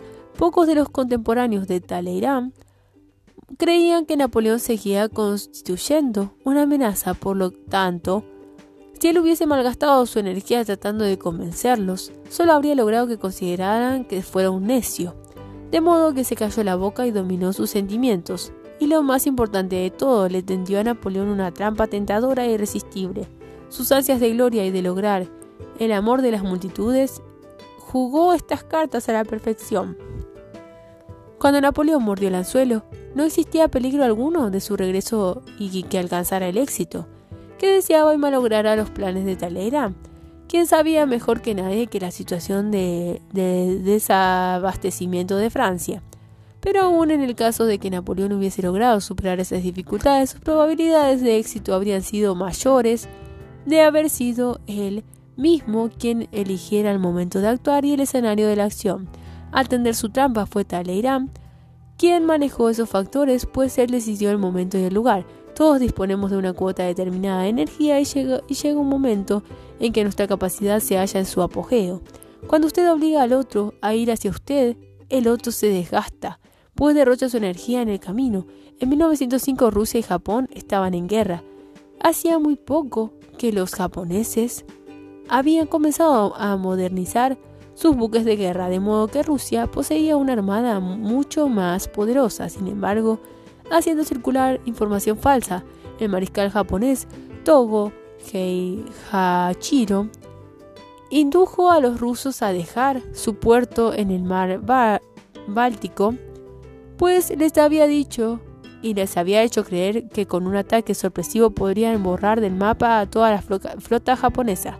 La flota rusa no, podía llegar a Japón por la ruta más corta, la que pasa por el estrecho de Gibraltar y el canal de Suez hacia el Océano Índico, porque ese paso estaba controlado por los ingleses y Japón se había aliado con Gran Bretaña. Los buques rusos estuvieron rodeados al cabo de, de Buena Esperanza en el extremo del sur de África agregando más de 6.000 millas de recorrido una vez más que la flota pasó al cabo de Buena Esperanza, los japoneses hicieron circular otro rumor, según el cual la flota japonesa se dirigía al encuentro de los rusos para atacarlos.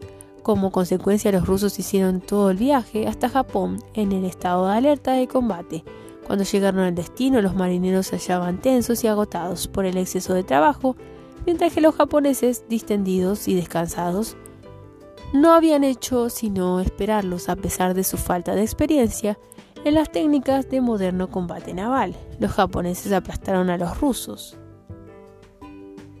Otro beneficio de la actitud de hacer que su contrincante vaya hacia usted, como lo descubrieron los japoneses con los rusos, es que obliga a su adversario a operar en terreno extraño. Encontrarse en un entorno hostil que lo pondrá nervioso y a menudo precipitará sus actos y lo llevará a cometer errores. Cuando se trata de reuniones o negociaciones siempre es conveniente atraer al otro a nuestro territorio o a un territorio elegido por nosotros. Aún uno se siente cómodo así de esa manera y sereno en un entorno que le resulta familiar, mientras que el otro, al encontrarse en un ámbito extraño, es inducido simultáneamente y sutilmente a tomar una posición defensiva. La manipulación es un juego peligroso. Una vez que alguien sospeche que lo están manipulando resultará cada vez más difícil de dominar, pero cuando usted hace que su contrincante vaya hacia usted, le genera la ilusión de que él es el quien lo controla la situación. Él no percibe los hilos que lo están manejando, así como Napoleón creyó que él era el, el artífice de su audaz fuga y su retorno poder.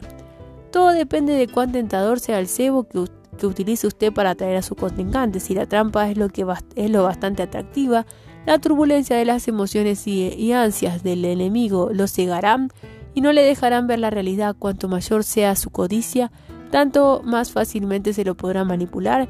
Daniel Dreb, un gran capitalista del siglo XIX, era un maestro en el manejo del mercado bursátil.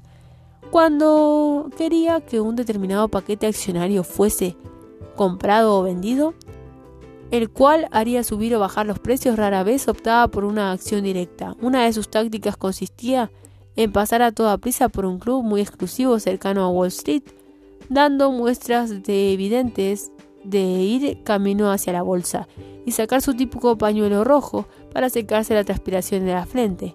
En ese gesto se le caía, en apariencia sin que él se diera cuenta, un trozo de papel. Los socios del club, siempre atentos a los movimientos de Drew, que intentaban prever, se abalanzaban sobre el papel, que en forma invariable parecía contener información confidencial sobre algún tipo de acciones. De inmediato se corría la voz y los socios del club se compraban o vendían sus acciones en cantidades masivas, con lo cual caían en el juego perfectos de Drev. Si puede lograr que otros caben su propia sepultura, ¿por qué no va a hacerlo usted? Los caracterizan los catercistas, carteristas, utilizan este método a la perfección. La clave para robarle a alguien reside en saber en qué bolsillo lleva la billetera. Los carteristas expertos suelen ejercer su oficio en las estaciones de ferrocarril y otros lugares donde hay carteles que advierten al público. Cuidado con los carteristas. Los transeúntes al leerlos automáticamente llevan la mano a la billetera para asegurarse de que aún está en su sitio. Para el atento carterista, eso es como pescar con dinamita. De alguna manera, hubo caos. Y la verdad, hubo, hubo verdaderamente momentos en que fueron los propios carteristas quienes colocaron este tipo de carteles para asegurarse el éxito. Cuando se, se aplica la táctica de hacer que el otro venga hacia uno, a veces conviene darle a entender la maniobra. De esa manera cambie, cambia el engaño por una manipulación abierta. Las ramificaciones psicológicas de esta forma de proceder son profundas. La persona que logra que el otro vaya hacia, hacia ella aparece como poderosa e inspira respeto. Felipe Brunelleschi, el gran artista y arquitecto del Renacimiento, cultivó el arte de hacer que los demás fueran a él. Como señal de su poder, en cierta ocasión lo habían contratado para reparar la cúpula de la iglesia Santa María del Fiore, en Florencia. Se trataba de un trabajo importante que le daría prestigio pero cuando los funcionarios de la ciudad contrataron al segundo hombre, Lorenzo Ghiberti, para que trabajara con Brunelleschi, el gran artista se sintió ofendido. Sabía que Ghiberti había obtenido aquel trabajo solo gracias a sus relaciones, que no haría nada y aún se llevaría la mitad de los laureles. En un momento crítico de la construcción, Brunelleschi comenzó de pronto a padecer una misteriosa enfermedad. Se vio obligado a suspender su trabajo, pero tranquilizó a los funcionarios diciéndoles que, como habrían contratado a Giberti, este podría continuar solo. Pronto resultó evidente que Giberti era un inepto total, y los funcionarios fueron a rogarle a Brunelleschi que reanudara su trabajo. Brunelleschi ignoró sus ruegos e insistió en que Giberti debía terminar el proyecto. Por último, sus empleadores se dieron cuenta de cuál era el problema y despidieron a Giberti. En forma milagrosa, Brunelleschi se recuperó al cabo de pocos días. No tuvo necesidad de manifestar su ira, de ponerse en ridículo, simplemente aplicó la táctica de hacer que los demás vayan hacia usted. Si, en un momento dado, usted insiste por amor propio y por conservar su dignidad en que los demás deben ir hacia usted, y lo logra, seguirán haciéndolo en el futuro, aun cuando usted no haga nada para obligarlos.